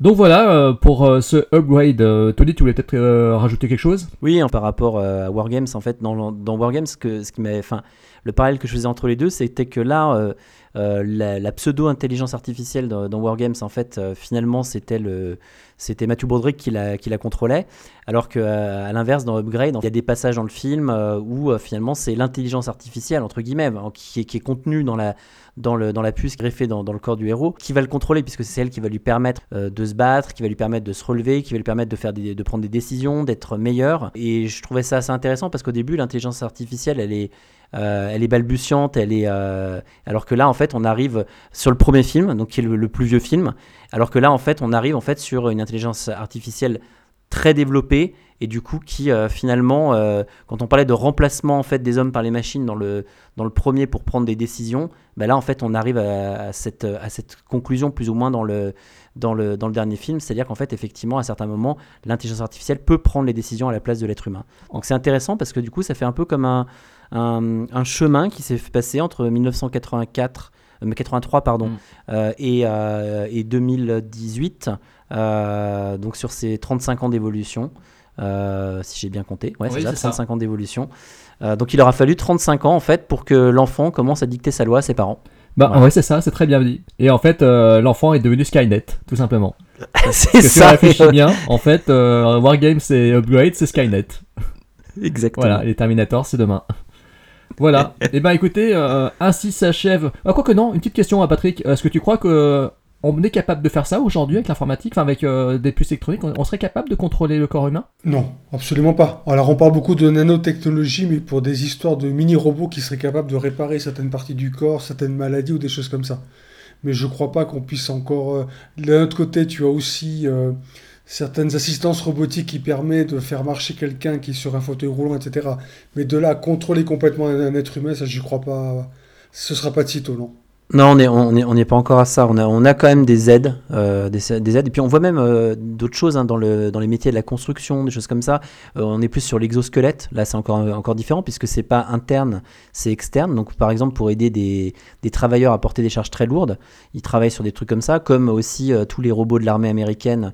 Comment ça s'appelle déjà, Patrick, aide-moi Euh, Boston Dynamics, Boston Dynamics, voilà, où en fait on a, euh, voilà, mais là on n'est pas dans le transhumanisme. dans la robotique pure.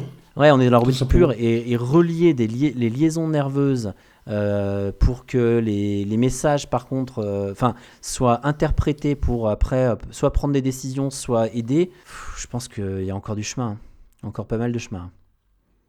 On a le temps. On a le, ouais, on a le temps, effectivement. Après, ça sera peut-être une belle avancée pour certaines choses et puis ça sera peut-être Ouais. très flippant pour d'autres, euh, dans d'autres cas. ouais. Ça fait très flipper. Euh, donc euh, sur cette bonne parole, bah, je vous remercie à votre, de votre participation. Merci à toi Patrick d'avoir joué les invités pointus, parce que c'est quand même ton domaine. Merci infiniment, pointu pas tant que ça, mais merci quand même infiniment pour l'invitation. Ah bah ça sera, c'était avec Ah, plaisir et ça sera renouvelé. euh, franchement, ça sera renouvelé, je pense. Voilà. Ouais, avec grand plaisir. Et euh, Antoine, euh, le, ton mot de la fin? Au mot de la fin, bah écoutez, n'ayez pas peur de l'informatique, hein, les, Camoulox, les films, les films, les films qu'on a vus nous mon- montraient quand même que le problème c'est pas forcément ce que sont les ordinateurs, ce que sont les nouvelles technologies, mais c'est ce que ensuite l'imaginaire en fait quand elles s'en emparent. En fait, c'est pas le problème, c'est pas les ordinateurs, c'est ce que nous nous sommes prêts à croire qu'ils sont. En fait. Et c'est ce que les- Ah. certains réalisateurs sont capables de faire comme film aussi quand on, quand on a vu euh, Track sur Internet. Ah, moi je pensais qu'en fait Antoine allait nous dire ne confondez pas le, le, fi- le fil vert et le fil violet euh, quand vous branchez votre souris et votre clavier en- avec un port jamais. PS2. Dans toutes les bonnes librairies de Jamais. Et France. si, On va tous chercher ce bouquin. Je qu'on va tous hein, chercher le bouquin en fait d'Antoine. euh, C'est clair. ah mais et c'est là que tu dis après, vive l'USB, quoi. il m'en reste des exemplaires, vous inquiétez pas, vous en dédicacerez un et tout, y a pas de problème. Et voilà, mais on devrait même faire un concours Cool. pour l'offrir à un auditeur de Podsac. Tiens. Oh non le pauvre. Ah, mais souviens-toi de nos fameux concours, On n'a Jérôme. jamais euh, fait aboutir jusqu'au bout. Ça, c'est grosse, grosse. Moi j'ai euh, j'ai des trucs en plus Ah, à faire c'est bien gagner. hein. J'ai un Alexa euh, si vous voulez. J'ai euh, ouais j'ai plusieurs trucs à Moi, faire j'ai une gagner. caméra raid. euh, non, je rigole, c'est pas vrai. eh bien, écoutez, merci à. Les Alexa le jour, Comment? Les Alexa le jour où ils feront comme dans Brainscan, c'est-à-dire le jour où tu pourras les appeler Igor et qui te répondront oui maître comme ça. Je Là, préfère un Jarvis, moi. moi, le- moi elle m'appelle maître. hein, Euh, ouais. Tu me fais penser à une anecdote sur Brainscan. C'est que le- l'acteur qui joue le trickster, c'est aussi celui qui fait la voix de Igor. Ah Ah, ouais, aussi. c'est c'est lui, euh, c'est le, le même acteur qui fait le, et le trickster et la voix de Igor de son ordinateur. Voilà, voilà c'est super. J'arrive à la fin pour raconter une anecdote sur un film raconte- dont on a parlé euh, deux heures plus tôt. Ce n'est pas grave. Voilà. Merci à tous, chers auditeurs, chères auditrices. N'hésitez pas à laisser euh, des commentaires sur Facebook sous euh, le- les publications que l'on fait, euh, Antoine et moi. Euh, Ou sur le site aussi sur les articles euh, voilà, d'Antoine. sur, sur les articles également. Euh, n'hésitez pas. N'hésitez pas aussi à mettre euh, des notes euh, de 5 sur 5 euh, sur Podsac, ça nous fait toujours plaisir. Euh, là, je vais faire comme tous les youtubeurs, je vais mettre mettez-moi des pouces, euh, voilà. Même quand même, mais on n'est pas sur YouTube. Tu veux qu'on tu veux qu'on te mette des pouces, Jérôme? Voilà, Je- mettez-moi je- un pouce s'il vous plaît, mettez-moi un bon petit pouce. Et puis, euh, Non, précise Ah oui. des pouces en haut. Ah oui. et est-ce que vous avez trouvé la Bah oui. contrepétrie alors? Vous l'avez trouvé la contrepétrie euh. Salut Fred, salut Patrick? Alors on l'a pas cherché pour tout Vous dire. voulez la solution? Ça fait phallus raid, ça pue la trique. Ciao. Bonne soirée à tous et au revoir. Vache.